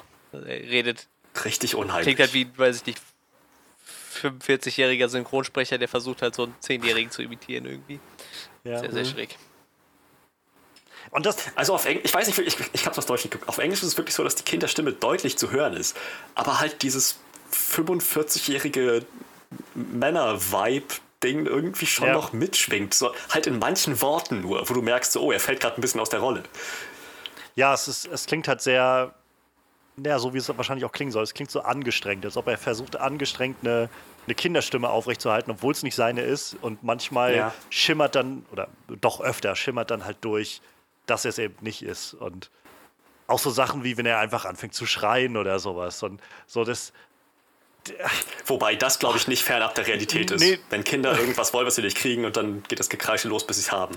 Ja, gut, aber ich, aber ich glaube halt in diesem Maße, also dieses, es war ja so ein bisschen. Sicher, eine, sicher. Aber ja, es, ja. Es, es, fußt auf der Realität. Das, Diese ja, Idee ist, glaube ich, so der, Horror von allen werdenden Eltern. Scheiße, was für mein Kind so wird. Es ist halt, also vor allem auch der, sie haben es ja glaub, quasi am Anfang schon mit reingenommen gehabt, mit diesem, äh, als dieser Kuckuck da im Nest saß, der dann irgendwie nur noch geschrien hat und dann immer, also diese Bilder am Anfang waren schon so, so, weiß ich nicht, so involvierend irgendwie zu sehen, wie dieser Kuckuck halt immer größer wurde und irgendwann halt so, so die Muttervogel oder was das war kommt und quasi den ganzen Kopf schon in den Mund des mhm. Kuckucks reinstecken kann und so. Und, ähm, und selbst da ist es ja dann noch, dass der Film eigentlich das schon vorwegnimmt. Also sie, sie finden ja dann vor dieser Schule, wo Gemma arbeitet, diese, äh, diese Kuckuck oder diese äh, Küken und kommen dann drauf, dass halt ein Kuckuck irgendwie unterwegs war. Und dann gibt es ja diese Unterhaltung mit diesem kleinen Mädchen, die, das, die dann meint, das ist aber so gemein und so. Und sie hat meint, das ist halt einfach seine Natur. So, es ist halt einfach so, wie, er, wie dieses Tier funktioniert. So. Und ja. also ich denke mal, das ist halt schon genau der Punkt, den der Film halt auch irgendwo dann machen will oder vorbereiten will, zu sagen, diese Wesen, die wir da sehen, sind halt jetzt nicht, nicht zwingend aus einem, aus einem ja, bösartigen Grund da und tun, was sie tun, sondern sie sind halt einfach so, wie sie sind und vermehren sich oder, oder leben, wie sie eben leben. Ja. Ist halt sehr parasitär, aber da können die jetzt irgendwie letztendlich auch nicht wirklich was für. da müsste jemand kommen und sie ausrotten. Und auch dann ist die Frage, welches Recht, ja. mit welchem Recht er das machen würde. Äh, aber ich glaube, äh, apropos mit, mit Kuckuck, ich, die müssen am Anfang ja echte Aufnahmen verwendet haben. Weil das sah nicht nach CGI aus und ich kann mir nicht vorstellen, dass es mit irgendeiner Tierschutzorganisation klar geht, wenn die sagen, hey, dürfen wir mal Kuckuck live in unserem Studio und ein paar andere Vögel aus dem Nest schmeißen lassen. Das müssten ja echte Aufnahmen gewesen sein. Wahrscheinlich schon, ja. Irgendwie das habe ich noch nie gesehen. Und das ich war echt beängstigend, so, so, so, ein kleines, unschuldiges Vögelchen und dann mhm. das. Ja, ja, es ist halt, wie gesagt, das ist schon irgendwie echt ein ziemlich seltsames Tier, dass das so, dass es sowas gibt. Und wie gesagt, umso seltsamer finde ich es halt, dass wir eigentlich so viele so, so happy Lieder über, also so Kinderlieder oh, ja. über den Kuckuck haben. Und sich da niemand so wirklich Gedanken drum macht. Ähm, ja, das, das ist schon wieder so ein toller Song direkt am Anfang, dann das erste Mal, wo die im Auto sitzen. Und ich weiß nicht, welchen Film wir gesehen haben. Ich glaube, da habe ich mit Johannes. Ach ja, der kam, der kam immer mal der, wieder. Äh, ich habe mit Johannes über irgendeinen Film gesprochen, da war derselbe Song drin, A Message to You, Rudy. Äh, ich glaube, in dem Film, den wir davor gesehen haben, von den Specials und hier in der Version, ich, wahrscheinlich in der Originalversion, ich weiß auch nicht, wie der Interpret heißt. Aber mit dem Song kann ich mich immer catchen, weil das ist so ein, so ein Ur-Ska-Song, auf jeden Fall die Specials-Version davon. Das, das catcht mich immer direkt, den Song mag ich total gerne. Und ich weiß nicht, also die, die hören zwei Ska-Songs in dem Film, nachher hören sie noch mal einmal einen anderen, so, das irgendwie, irgendwie catcht mich das direkt. Die hätten viel öfter im Auto sitzen sollen und einfach ihr Radio anmachen sollen. So, das, das war ziemlich gute Musik. Sie haben, äh, der erste Titel ist Rudy, A Message, Message to, You. Ja, genau. Von? Und der zweite äh, von Dandy Livingston. Ja, das wird dann wahrscheinlich die Originalversion sein. Ich kenne um, nur die ähm, Version von den Specials. Also hier steht written by Dandy Livingston as Robert Thompson. Und dann der zweite dürfte Shantytown gewesen ja, sein von Desmond Decker. Ja. Und dann gab es noch einen, aber ich glaube, das ist der Abspannsong, glaube ich, Game, so. ja, dürfte dann der Abspannsong ja. sein. Ja, aber die zwei Songs, die waren schon. Und ich weiß Überhaupt nicht, auch Film so. da irgendwie geguckt haben, wo das auch war. Das ist, eine gute Frage. Ich habe das jetzt nicht mehr im Ohr, aber der kam mir auf jeden Fall auch bekannt vor, der, der Titel.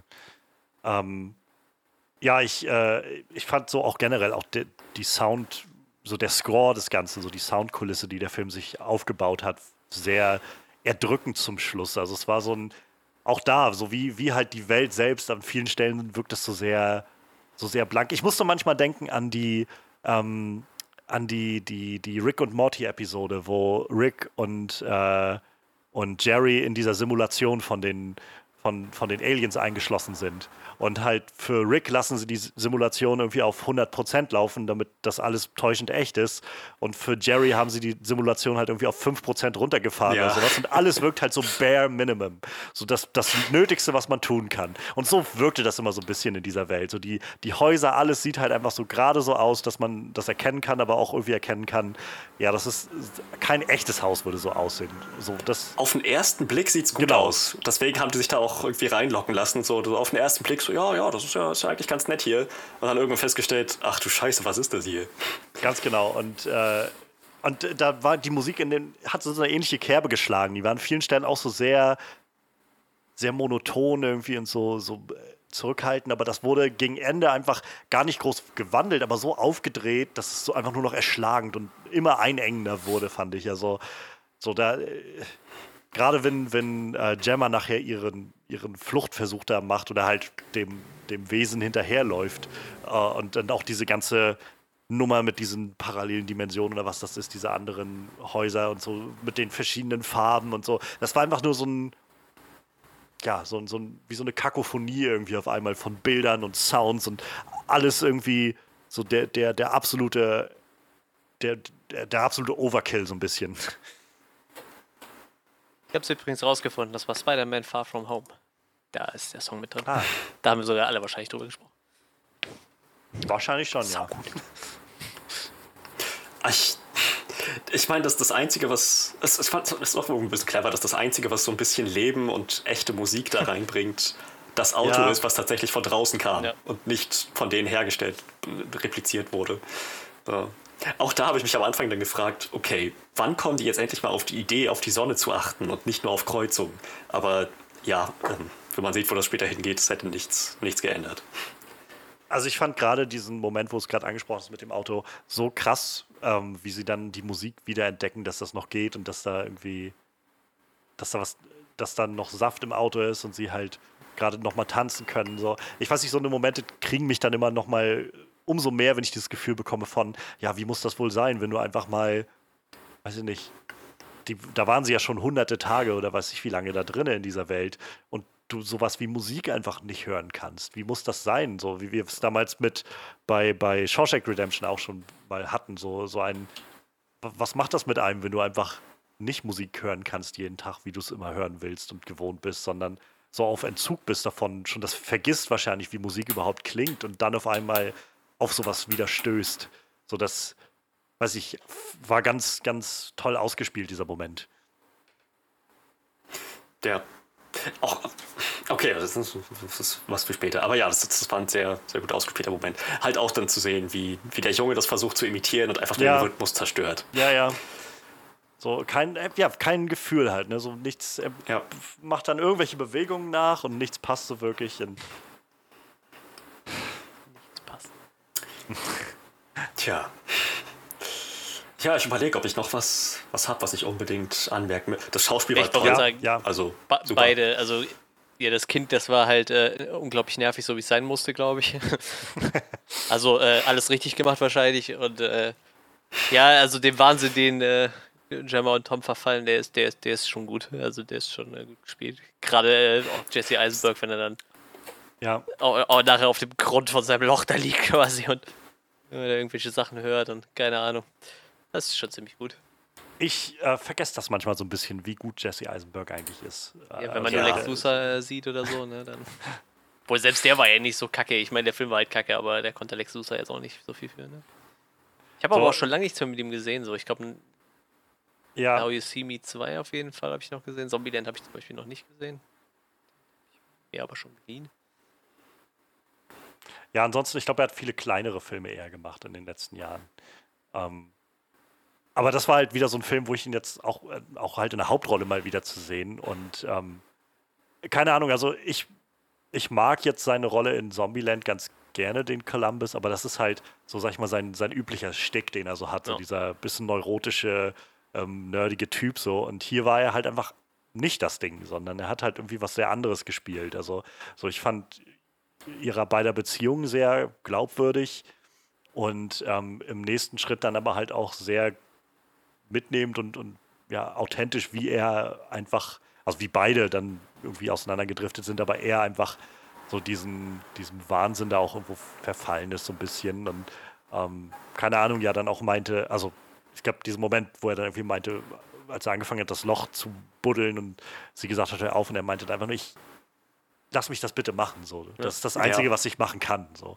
Und das, das fand ich einfach sehr aussagekräftig und das war, das hat man ihm einfach sofort abgekauft, so dieses, so, so, so eine gewisse Impotenz, die da rausspricht, dieses Gefühl von, so ich, egal was ich mache, so ich, ich, nichts bringt was, wir haben alles probiert und alles, was mir jetzt noch bleibt, ist irgendwie, ich kann dieses Loch buddeln und jetzt hoffe ich einfach, dass das irgendwas bringt. Ich habe keine Ahnung, ob es was bringt und er steigert sich dann halt da rein und redet sich das ein, dass das irgendwie dann was machen wird und er damit irgendwas erreicht, aber letztendlich ist es halt, naja, hauptsächlich wie so vieles in diesem Film, so irgendwie eine Beschäftigung finden, mit der du dein, dein Leben ja. rumbringen kannst. Das Loch war halt das eine Ding, was irgendwie funktioniert hat, was nicht sofort wieder zugebuddelt ja. war oder wie auf, auf den auf den Ist, auf den, auf den, auf den äh, Wahrzustand zurückgesetzt wird, auf den Originalzustand, auf den Ausgangszustand. So, weil alles andere, was sie versucht haben, hat ja letzten Endes zu nichts geführt. Das Loch ist geblieben. Und ich habe mich den ganzen Film über gefragt, okay, aber wenn diese Welt dazu in der Lage ist, jede Änderung rückgängig zu machen, warum lassen die das Loch jetzt über drei ja. Monate hinweg einfach immer und immer tiefer werden? So, und ich, ich hatte mich, mich beschlich schon der Verdacht, entweder das ist, haben sie es übersehen, entweder ist es irgendwie im Film ein Detail, dass das vielleicht äh, nicht gut durchdacht war, oder wer auch immer diese Welt kontrolliert und erschaffen hat, weiß, dass das keinen Unterschied macht und letzten Endes doch praktisch ist zum Entsorgen von Leichen. Es ist so ein bisschen das, ähm, also war so mein Gefühl, oder wieder so ein bisschen die Lesung, die der Film dann vielleicht zulässt, ähm, so ein bisschen das, was Matrix auch macht. Also gerade Matrix äh, Reloaded ist, glaube ich, der zweite, mhm. macht so ein bisschen diese Idee auf von, ähm, also kann, der erste Matrix dreht sich ja darum, dass Neo rausfindet, so er ist in der Matrix gefangen und so, und er ist der eine, der sie, der halt diese aus der Matrix rauskommen kann und dann diese die Maschinen besiegen kann und so weiter. Und in dem zweiten Film kommt dann letztendlich raus, dass dieses ganze Konzept von dem einen, von The One, halt auch nur eine, ein, eine Einstellung ist, die die Maschinen vorgenommen haben, um halt den, um, um den Widerstand, den die Menschen zwangsläufig machen, einfach auf gelenkten Bahnen zu halten, die sie einfach immer noch weiter kontrollieren können.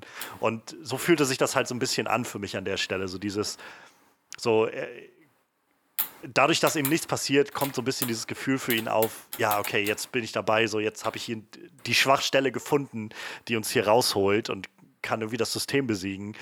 Aber es ist nur ein weiteres Mittel vom System, um ihm halt vorzugaukeln, dass er vielleicht eine Chance hat und ihm irgendwie zu beschäftigen. Und das ist ziemlich, das ist schon ziemlich brutal irgendwie. Also gerade auch so krass, wie er sich ja verausgabt da drin und immer so, so eine, weiß ich nicht, so eine, so eine Rußlunge da oder sowas sich an, anlacht mit, mit, mit der Zeit und so. Ähm, ja, fand ich, fand ich ganz, fand ich ganz bösartig irgendwie in der Art und Weise, wie das so ein bisschen rüberkam. So ja, Horror halt irgendwie. So, so psychischer Horror. Übrigens auch der Junge, äh, wie hieß er? Äh, ähm, Shannon Jennings? Shannon. Ja, irgendwie so Shannon. Shannon, irgendwie sowas wahrscheinlich, ja.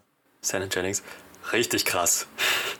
Ja, der hat ja auch so, auch so, da haben sie sich so jemanden gesucht, der so ein, so ein sehr, sehr niedliches Gesicht hat mhm. und so richtig ausgespielt, mhm. dass er halt genau das Gegenteil die ganze Zeit macht. Weißt du, daher ist es so ein Ding äh, wie, wie, wie mit ähm, hier äh, Bill Skarsgård, wo der Regisseur meint, okay, also wir brauchen einen Jungen und dann müssen wir in der Post-Production irgendwie dafür sorgen, dass seine Stimme ganz dämonisch klingt. Oh, ich kann das selber. Was? Das war eigentlich die ganze Zeit seine richtige Stimme. Ich kann das wann, wann immer ich will. Ich habe da, ich, ich habe einen Dämon, mit dem ich mir dann das, äh, das Budget teile. Das, das ist gut abgeklärt. Also. Ja, also auf jeden Fall krass. Auch dann letztendlich diese, diese Zwischenstation, also diese, zwischen ihm und dann nachher dem, dem Martin sozusagen, wenn man das dann so sieht als letzte Form, ähm, wo er dann halt erwachsener schon ist. Auch da nochmal sehr, sehr creepy, so diese, die Art, wie er dann aus, da, da kommt das so kühl dann alles rüber, so sehr, ja, so herzlos auf einmal. So auch diese Art und Weise, wie er dann, wie, wie Emma nachher, äh, Gemma, wie sie dann da liegt in ihrem, äh, in, in ihrem Leichensack und dann, dann sagt irgendwie so, what, what you want me to do oder sowas und er dann irgendwie bloß sagt so, um, you're my mother, you, you can die now oder sowas. Und, und auch so da äh, Imogen Poots, ich finde die großartig in dem Film, wie sie dann immer mal dieses so, I'm not your fucking mhm. mother. Das letzte, ihre letzten Worte. Ja, es, es ist herrlich. Also ja, ganz, ganz, ganz tolles Schauspiel einfach so. Es halt, es fühlt sich so ein bisschen, wie gesagt, es hat so, finde ich, so, so viele Allüren zu so Black Mirror oder Twilight Zone oder sowas mit diesem ganzen Konzept und so ein kleiner Cast. Ähm, aber ich habe auch manchmal gedacht, ich weiß nicht, das, das könnte vielleicht auch so eine Art Studentenfilm oder sowas sein. So halt so möglichst kleines Setting, wenig Schauspieler und aber alle irgendwie richtig gut ausgereizt bis zum, bis zum Ende. Ähm, was ja. ich sonst noch sagen wollte, also so generell, wie gesagt, ich, ich kann nicht sagen, dass vielleicht jede der Entscheidungen, äh, die der Film trifft, so wirklich hundertprozentig sich auszahlen oder sowas, aber ich bewundere einfach, dass der Film sehr unkonventionell und mutig solche Entscheidungen trifft, wie er das tut. Also sei es jetzt, wie er Martin am Anfang vorstellt, wenn sie in dieses Büro reinkommen und wie der redet und sich bewegt und manchmal mitten im Satz einfach weggeht oder sowas. Und dann halt auch das Kind, wie sie das machen und ihm diese doppelte Stimme geben und solche Sachen über ganze, das ganze Design und so. Alles davon, finde ich, spricht so sehr, sehr, sind so sehr, sehr eigene und, und unikate Entscheidungen, die der Film da trifft von der wahrscheinlich nicht jede gut hinkommt und, und vielleicht gut aufgeht oder so. Aber ich bewundere trotzdem, dass der Film sie gemacht hat, um ehrlich zu sein. Also, weil das so. Es wirkt für mich einfach sehr so ein bisschen Guerilla-Taktik, so ein. Scheiß doch drauf, was irgendwelche, ähm, irgendwelche Testpublikum-Screenings sagen oder irgendwas. So, wir, wir machen einfach den weirden Scheiß, den wir gerne machen wollen. Und irgendwie habe ich da Respekt vor. Ja. Ja. Habt ihr noch was oder sollen wir dann langsam switchen zu den Sachen, die vielleicht nicht so gut funktioniert haben? Switch mal. Okay. ähm, möchte ich jemandem was anfangen, was einem wirklich auf der Seele brennt, weil ähm, so ganz akut ist bei mir jetzt äh, nichts. Gibt definitiv Sachen, aber so irgendwas, wo ich sage, das, wie konnten die das ja, übersehen? Das, das habe ich auch das nicht. Habe ich, jetzt hab ich auch nicht. Ähm, was mir auffiel beim Schauen und was, glaube ich, so ein bisschen, also wo es bei mir beim Schauen ein bisschen geholpert hat und, und wo ich auch, glaube ich, rückblickend noch nicht so wirklich zu einem grünen, also so ganz reinem äh, Gewissen komme, ist, äh, wie dieser, dieser Bruch zwischen Tom und Gemma wieder aufgelöst wird. Das ging mir irgendwie sehr abrupt, so, wo ich halt das Gefühl hatte, bis zu dem Punkt ist deren Beziehung eigentlich schon völlig am Ende. So, also äh, so kam es für mich rüber, also dass einfach da im Prinzip nichts mehr ist. Er buddelt einfach nur noch sein Loch, bis er sterben wird. Und alles, was ihr geblieben ist, ist sich dem Kind zu widmen und sich auf das zu stürzen. Und dann gibt es aber irgendwie keinen, weiß ich nicht, kein, kein so wirklich klärendes Gespräch, wo die beiden so ein bisschen ihren Reset machen, sondern sie setzen sich einfach zusammen und er sagt irgendwie, ja, nee, du bist, du bist super und ich habe das doof gemacht. Und sie sagt irgendwie, du, du bist super, ich habe das doof gemacht. So, ich ich finde, ich habe kein Problem mit der, mit der Idee oder mit der mit diesem Storypunkt, aber weiß ich nicht, die, die Exekution an der Stelle war mir ein bisschen zu, zu lax irgendwie. Da hätte ich lieber gesehen, dass sie nochmal in irgendeiner Form ein Gespräch darüber führen und klar machen, irgendwie, warum sie jetzt gerade so ihren Relapse haben. Gerade er war so, bei, bei ihr kann ich es noch einigermaßen verstehen, weil sie gerade gesehen hat, wie ihr Kind einfach ganz offensichtlich nicht menschlich ist.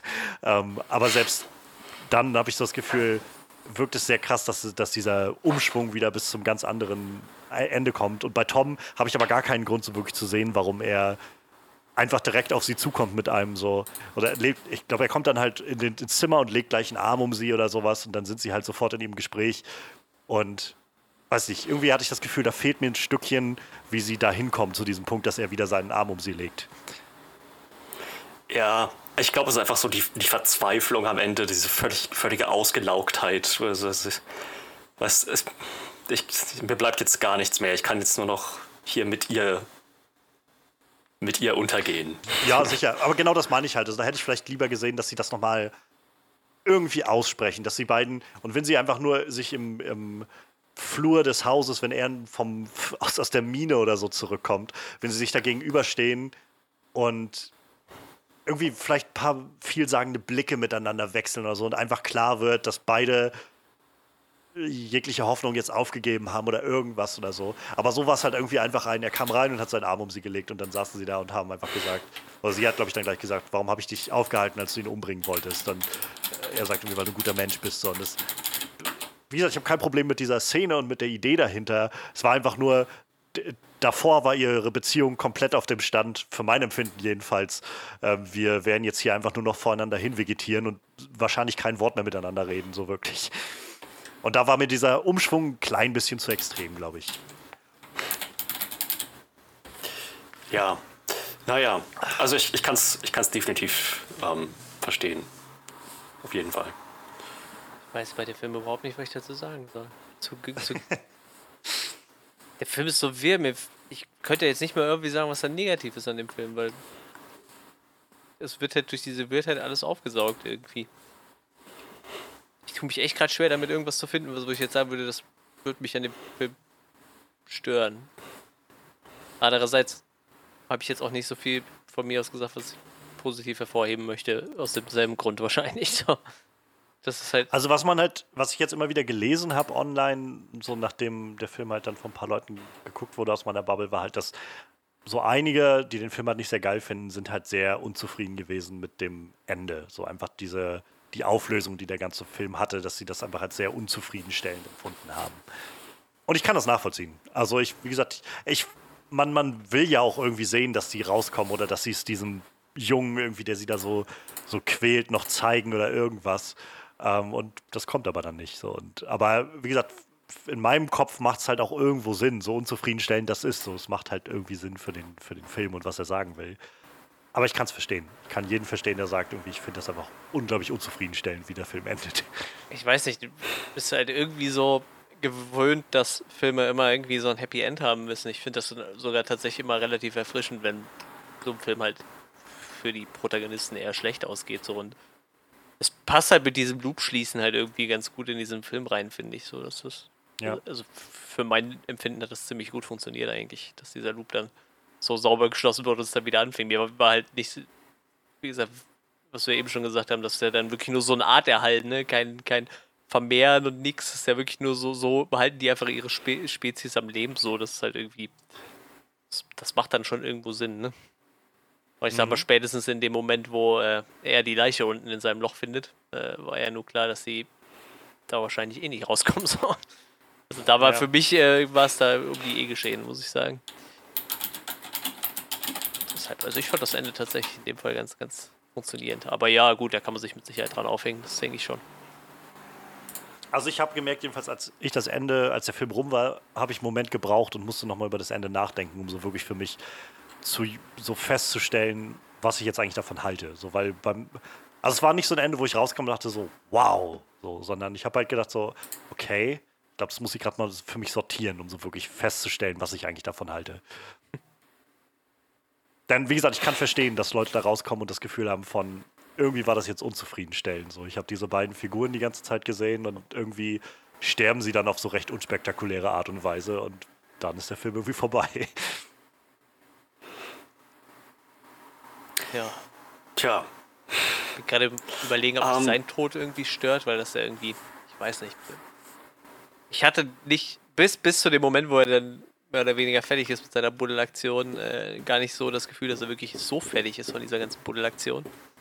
Äh, bis er dann auf einmal richtig abgeschmiert ist und dann gestorben ist. Äh, es war mir tatsächlich nicht so klar, dass der wirklich so dreckig geht, irgendwie über die ganze Zeit. Ähm, aber das hat mich auch nicht wirklich gestört. Er hat doch gehustet. So viel hat er doch gehustet, Mensch. Ja, aber das war halt auch alles. Ne? Naja, letzten Endes, ist, das, was ihn da getötet hat beim Graben, ist ja, also wahrscheinlich, weil das Essen, das die da zu sich nehmen, so gut wie keinen ja. Nährwert hat. Aber halt auch, weil diese, diese Erde wahrscheinlich einfach nicht dafür gemacht ist, um in den menschlichen Körper zu kommen. Ich, ich, könnte jetzt auch nicht sagen, dass mich das wirklich gestört hat, so, aber ich dachte, ich muss jetzt mal irgendwas sagen. So, aber bitte. Ich meine, letzten Endes war es ja auch das, was die Frau getötet hat. Die war am Ende so entkräftet ja. und ausgepowert, weil die halt auch, weil ihr Körper nicht mehr konnte, sondern einfach nicht mehr in dieser Welt leben konnte. Ähm, was mich noch viel mehr stört, ist die Tatsache, dass beide irgendwann dann doch so die Nerven verloren haben. Ich meine, es ist leicht zu sagen von einer Außenperspektive, aber wenn sie wissen, das Kind ist zwölf Jahre alt nach drei Monaten, ja. dann heißt es, wird ausgewachsen sein, es bereit sein, das Haus zu verlassen nach vielleicht sieben oder acht Monaten. Warum nicht einfach durchstehen und irgendwie versuchen zu überleben und dann wird man hoffentlich freigelassen? Sie kommen auf die Idee, das Kind noch zu töten zwischendurch. Und am Ende sagt die Frau sogar noch, Jenna sagt dann noch so, ich hätte dich töten lassen sollen, dass du noch die Möglichkeit hattest. Warum? Warum? Welchen, das hätte das einfach, einfach nur noch schlimmer gemacht, oder? Wer weiß, also ich tatsächlich, ich muss sagen, ich habe auch aus so einer Perspektive gedacht, manchmal beim Gucken, das würde ich aber anders machen. Aber ich muss tatsächlich sagen, ich hatte irgendwann den Punkt, wo ich gedacht habe, ich würde mir wahrscheinlich einfach die Kugel geben oder so. Oder gucken, dass ich mich, weiß ich nicht, in dem Auto mit dem, mit dem äh, Abgasen oder irgendwas, so dass ich mich einfach daraus befreie auf eigene, auf eigene Faust. weil, weil ich glaube, also ich weiß nicht, ob ich einfach noch Hoffnung gehabt hätte nach 100 Tagen da drin oder so, dass ich da nochmal rauskomme, dass sie mich da einfach wieder rauslassen. Ja, naja, wie gesagt, ich, ich glaube, das wäre vielleicht eine persönliche Sache. Ich glaube, äh, wenn ich merke, ich habe keinen Weg hier rauszukommen und ich habe einen Zettel bekommen mit, kümmert euch um das Kind, bis es erwachsen ist, dann kommt ihr hier raus, dann würde ich sagen, okay, das ist jetzt meine beste Chance. Das mag sein, ja. Also, ja, aber wie gesagt, ich glaube auch da so ein bisschen der Wahnsinn, der dann einfach einsetzt, ne? wenn du irgendwie einfach nichts zu tun hast den ganzen Tag. Ja, auf jeden, auf jeden Fall.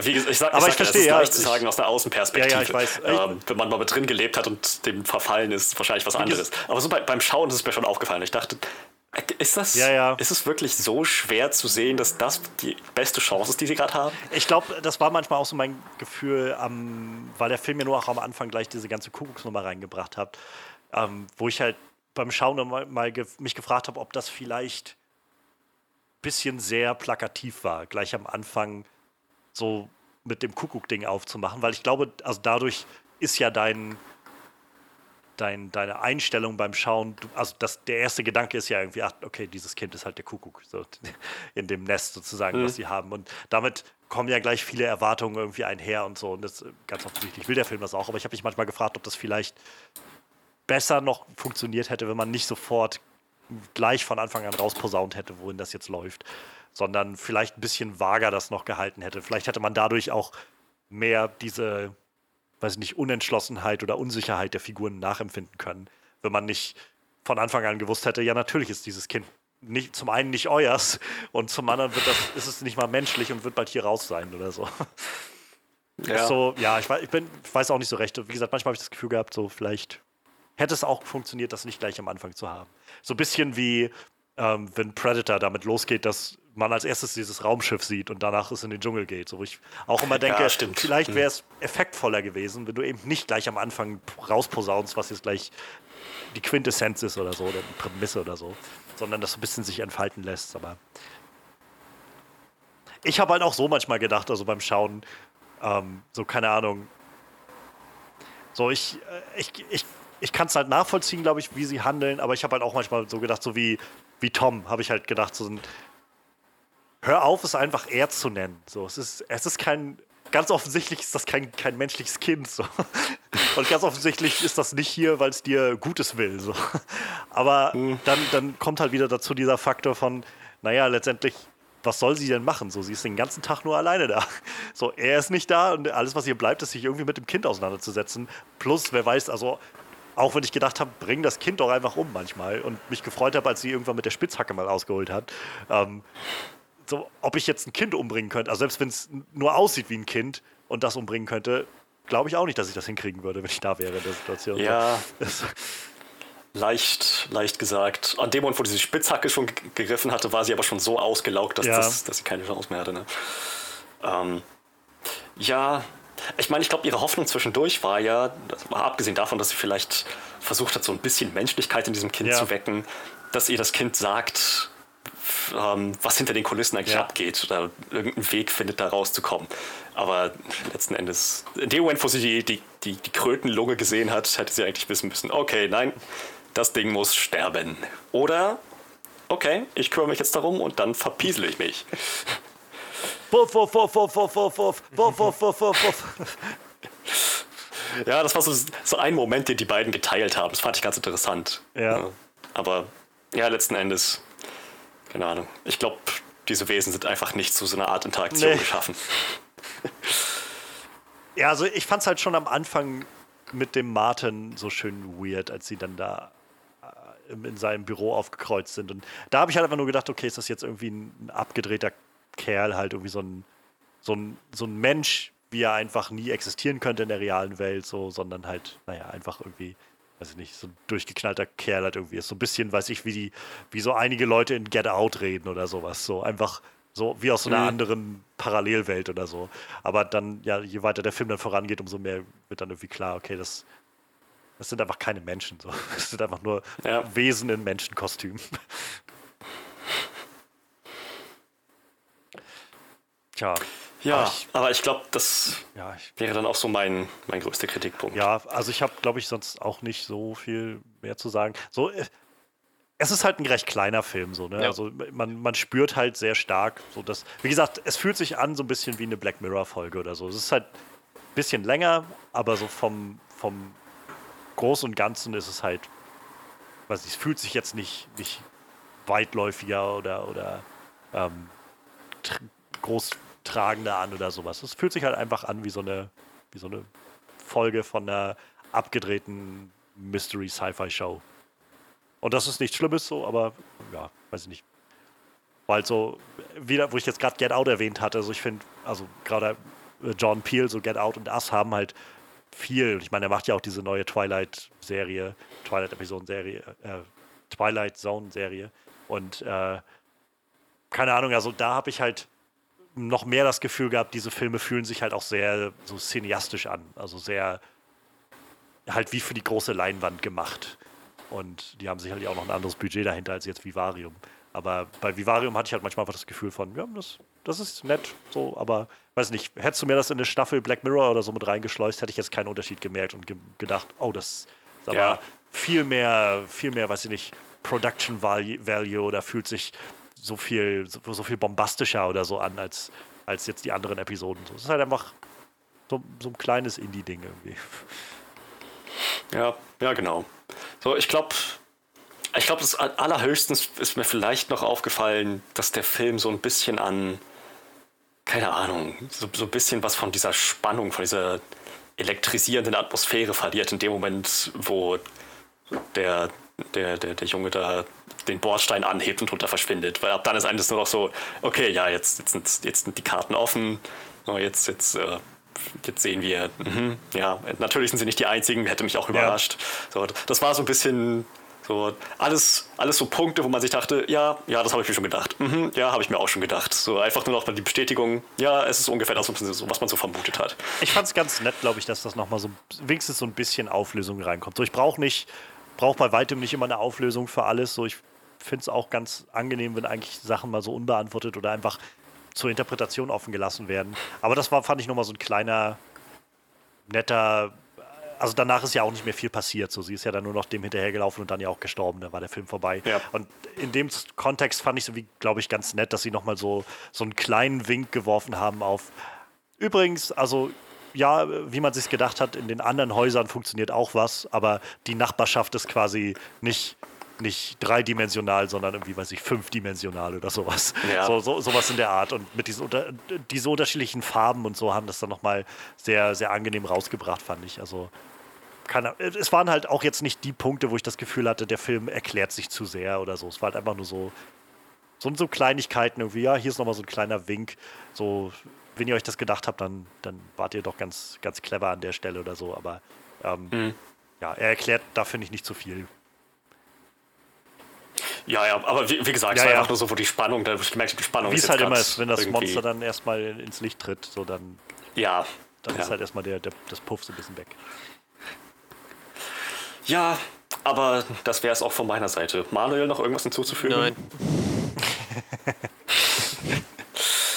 Gut, dann würde ich sagen, äh, kommen wir doch mal zu unserem Abschlussresümee. Johannes, möchtest du wieder anfangen? Ja, ähm, ja, was soll ich sagen? Also ich, ich hatte es am Anfang gesagt, ich finde, Vivarium ist so ein Film, der sehr faszinierend ist und wo ich glaube, dass jeder, also nicht jeder muss den gucken, aber ich finde es, man kann, man sollte sich den mal angucken, und sich einfach selbst eine Meinung drüber machen. So, denn, denn ich kann, wie gesagt, jeden verstehen, der dem Film nichts abgewinnen kann oder dann am Ende da sitzt und sagt, was, was, was sollte denn das jetzt irgendwie? Aber ich hatte halt das Gefühl, das waren so 90 Minuten sehr durchdachte und clever gemachte Weirdness. Und ähm, ich, ich mag das, wenn so ein Film einfach auch so, so abstrakte Wege mal geht. Und gerade wenn man solche abstrakten Konzepte hat, wie halt scheinbar irgendwelche pandimensionalen Wesen oder sowas, aber das schafft, sowas rüberzubringen, ohne sich hinzustellen und mit einer Expositionskeule irgendwie am Schluss nochmal zu wedeln, weil der Villain irgendwie den Plan nochmal erklärt oder sowas. Oder es so einen großen Monolog gibt von dem, von dem Sohn, der dann erwachsen ist und der dann erklärt, irgendwie von welcher Welt sie kommen oder irgendwas, so, sondern einfach alles so schön ja, waberig gelassen wird. Der Zuschauer kann sich das irgendwie selbst zusammenlegen und selbst zusammenreimen. Und vor allem, wie gesagt, steckt so ein bisschen was dahinter. Also ich finde, der Film macht, macht eine sehr interessante Beobachtung so über das idyllische Leben in der, in der Vorstadt, in den Suburbs und wie man, wie, wie sich das Leben dann vielleicht festfährt und man auf einmal irgendwie im Zyklus festsitzt oder man überhaupt in einem Zyklus festsitzt, ohne sich darüber bewusst zu werden oder so. Ähm, so die Frage nach der, weiß ich nicht, Moralität, die dieses Kind mit sich bringt oder eben nicht und so solche Sachen. Ich fand das ganz spannend so und wie gesagt, das erfindet jetzt wahrscheinlich das Rad nicht neu ähm, und auch die Skala des Ganzen, wie gesagt, fühlt sich sehr nach eigentlich mehr so Streaming-Fernsehfilm, sag ich mal, an, als, als nach großem Kino, aber nichtsdestotrotz, also ich finde Vivarium ist, ist auf jeden Fall wert, mal gesehen zu werden. Es ist einfach eine, eine, sehr weirde Erfahrung. Ich habe die jedenfalls sehr genossen und ich schätze, ich werde den auch bestimmt nochmal gucken. Und mit 90 Minuten ist das halt auch eine gute Laufzeit. Ja. So, da ist man nicht so erschlagen von. Ähm, ja, also für mich Vivarium auf jeden Fall war eine, eine schöne Seherfahrung. Und ich habe auch gemerkt, je mehr wir jetzt heute nochmal drüber geredet haben, umso mehr ist der auch nochmal so in meinem Gefühl, so meine, meine Wertschätzung für den äh, gestiegen. Und äh, ich komme letztendlich rum bei 8 von 10 für Vivarium von Lorcan Finnegan. Tja, ähm, ich kann mich definitiv anschließen. Dieser Film macht halt etwas, was ähm, It auch geschafft hat. Ähm, eine sehr reale Thematik und das dann in dem Genre, in der Genre-Fiction entsprechend zu verarbeiten. In diesem Fall Sci-Fi und halt diese Idee von dem perfekten, heteronorm vorgegebenen Leben in der Vorstadt, so den vermeintlichen, was man eben so von der Gesellschaft bei, beigebracht bekommt, was, was ein mhm. gutes, vollständiges, erfülltes Leben so beinhaltet. Ähm, und das macht der Film sehr, sehr clever. Der ist wahnsinnig symbolträchtig und erzählt gleichzeitig noch eine ziemlich unheimliche Monstergeschichte. ähm, das finde ich immer eine ziemlich, ziemlich gute, eine ziemlich schwierige Balance ist, aber der Film kriegt das definitiv hin. Getragen von tollem Schauspiel, tolles Editing, Atmosphäre ist definitiv die ganze Zeit da, bis halt zum Schluss, wo dann klar wird, okay, ja, jetzt, jetzt, jetzt werden nur noch die, so die, die, jetzt werden visuell noch ein paar Fragen beantwortet und dann ist auch äh, wieder gut. Aber ich habe, wie gesagt, ähm, ich, ich, ich habe an diesem Film wirklich kaum was auszusetzen. Die Nummer mit dem Kind, dass das vielleicht noch eine Möglichkeit gewesen wäre, einfach von vornherein zu sagen, wir stehen das hier durch und dann kommen wir hier raus. Ähm, dass das nicht mal eine Option gewesen ist, irgendwie, auch im späteren ja. Verlauf. Das hat mich schon, hat mich vielleicht ein bisschen stutzig gemacht, aber andererseits, ich bin auch noch nicht drei Monate lang in einer Dimension mit irgendwelchen Krötenwesen, die sich als Menschen tarnen, gefangen gewesen. Äh, mit, mit, mit keinerlei Ablenkungen außer der Arbeit, die ja für mich vorgesehen ist. Also ja, ich schätze mal, der Wahnsinn macht da einiges. Ähm, ich denke, ich bin auch bei 8 von 10. Ja. ja, ist so ein Film. Also, was der Film auf jeden Fall geschafft hat, ist äh, ab so einem gewissen Punkt diese Weirdness-Skala so hoch zu äh, setzen, dass man sich denkt, was passiert hier und dass man einfach vollkommen gefesselt ist und einfach nur wissen will, wo, wo geht's noch hin? Wo geht die Reise hin? Wie, die Reise fängt an mit einem Pärchen, was ein Haus kaufen will, aber wo geht's hin? Was ist hier eigentlich los? Und äh, das hat, glaube ich, das, was mich echt so am meisten an, an den Bildschirm gefesselt irgendwann so. Es ist halt wirklich so, wenn so ein Film halt so einfach so nebenbei her dümpelt, weiß ich dann fange ich an, mit dem Handy zu spielen oder mach irgendwas anderes, räume auf oder so. Und bei dem Film, ich habe so ein bisschen im Handy gespielt, dachte was passiert hier eigentlich? Was, warum ist das so wirr? Das ist, glaube ich, in dem Moment passiert, wo sie angefangen haben, vor dem Haus wieder wegzufahren, von der Besichtigung und einfach nicht mehr da wegkam. Und irgendwann war ich halt so gefesselt von diesem Film, dass ich einfach gefühlt bis zum Schluss nicht mehr weggeguckt habe. Also das hat der Film auf jeden Fall geschafft, aber boah, es fällt mir halt echt schwer, da. Also ich könnte mir jetzt weder jemandem empfehlen. Ich glaube, ja, so Black Mirror-Fans, die werden da auf jeden Fall Spaß haben. Ich, sonst, ich, ich wüsste einfach nicht, wem ich den Film empfehlen soll. Also eigentlich jedem, um selber zu entscheiden, ob er den Film mag oder nicht, weil das ist einfach wirres Fernsehen und ich habe sowas selten gesehen, also so in die Richtung. Ähm, mich hat er auf jeden Fall auf seinen 90 Minuten ganz gut unterhalten. Ich weiß noch nicht warum. Also wahrscheinlich halt aufgrund seines, seines abgefahrenen Plots, der irgendwie immer abgefahrener wird, bis hin zu so einer total surrealen Szene unterm Bordstein vom Haus. Ich weiß nicht, die, die Szene, die fing schon total wie an, wenn es auf einem Vieren krabbelt und den Bordstein hochhebt. So, ich gesagt habe, was ist hier eigentlich jetzt passiert? das, das war dann so der Moment, wo bei manchen Leuten wahrscheinlich einfach der Kopf wegfliegt dann. ähm, ja, wie, wie gesagt, äh, am besten bildet ihr euch da selber eine Meinung zu. Ich,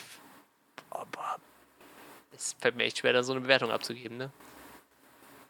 Ich sag jetzt einfach mal 7 von 10, aber ich kann es halt auch mit nichts begründen. So. Ist halt abgefahren. Sehr, sehr, sehr abgefahren auf jeden Fall. Ich werde auf jeden Fall mal so im Auge behalten, was äh, Lorcan Finnegan so als nächstes anstellt. Äh, ob das weiter in so eine wirre Richtung geht oder der vielleicht als nächstes einen Kinderfilm macht oder so. Ich weiß es nicht. ich weiß halt auch nicht, was der vorher so gemacht hat. Ob der schon irgendwas Wichtiges gemacht hat. Also ich, was ich jetzt in, in seinem IMDb gesehen hatte, war, dass der halt ein paar Kurzfilme gemacht hat, also schon so einige Tesco seit Mobile. 2007. Der Wahnsinn. Und dann war Without Name, heißt der Film, 2016 scheint so sein Feature-Film Debüt gewesen zu sein. Er hat scheinbar irgendwie werbemäßig was gemacht, ne? Hier ist einmal was mit Renault in, ja. Energia ja, ist, Tesco ich, Mobile, ja. Tesco. Wer weiß, was der früher. Vielleicht hätte er früher einfach Werbung gemacht oder so und heute macht er sowas. Das ist schon äh, verrückt. Ja, wie gesagt, äh, wer weiß, was der Mann noch so auf die Beine stellt. Entweder wird das halt so ein richtig abgefahrener Dude oder der hat jetzt einfach mal was ausprobiert und macht jetzt als nächstes was vollkommen Normales. Schauen wir mal. Ich werde es auf jeden Fall mal behalten. Mal schauen. Tja, wie wir schon gesagt haben, das war ein polarisierender Film. Also lasst uns definitiv wissen, was ihr davon gehalten habt. Sind wir mit dem zu leicht ins Gericht gegangen? Ähm, haben wir ihn nicht genug gefeiert als Oscar-würdiges Meisterwerk? Äh, lasst es uns definitiv gerne wissen. Ihr findet uns auf äh, allen möglichen Plattformen, iTunes, Facebook, äh, Soundcloud, äh, Johannes äh, auf Twitter, Manuel auf Instagram. Ihr findet äh, uns auf unserer Homepage. Alle Links dazu kriegt ihr nochmal in der Beschreibung. Ja, dann würde ich sagen, schön, dass ihr zugeschaltet habt, schön, dass ihr euch das angehört habt, wenn ihr so weit gekommen seid. Und äh, wir hören uns dann hoffentlich beim nächsten Mal. Bis dann. Ciao, ciao.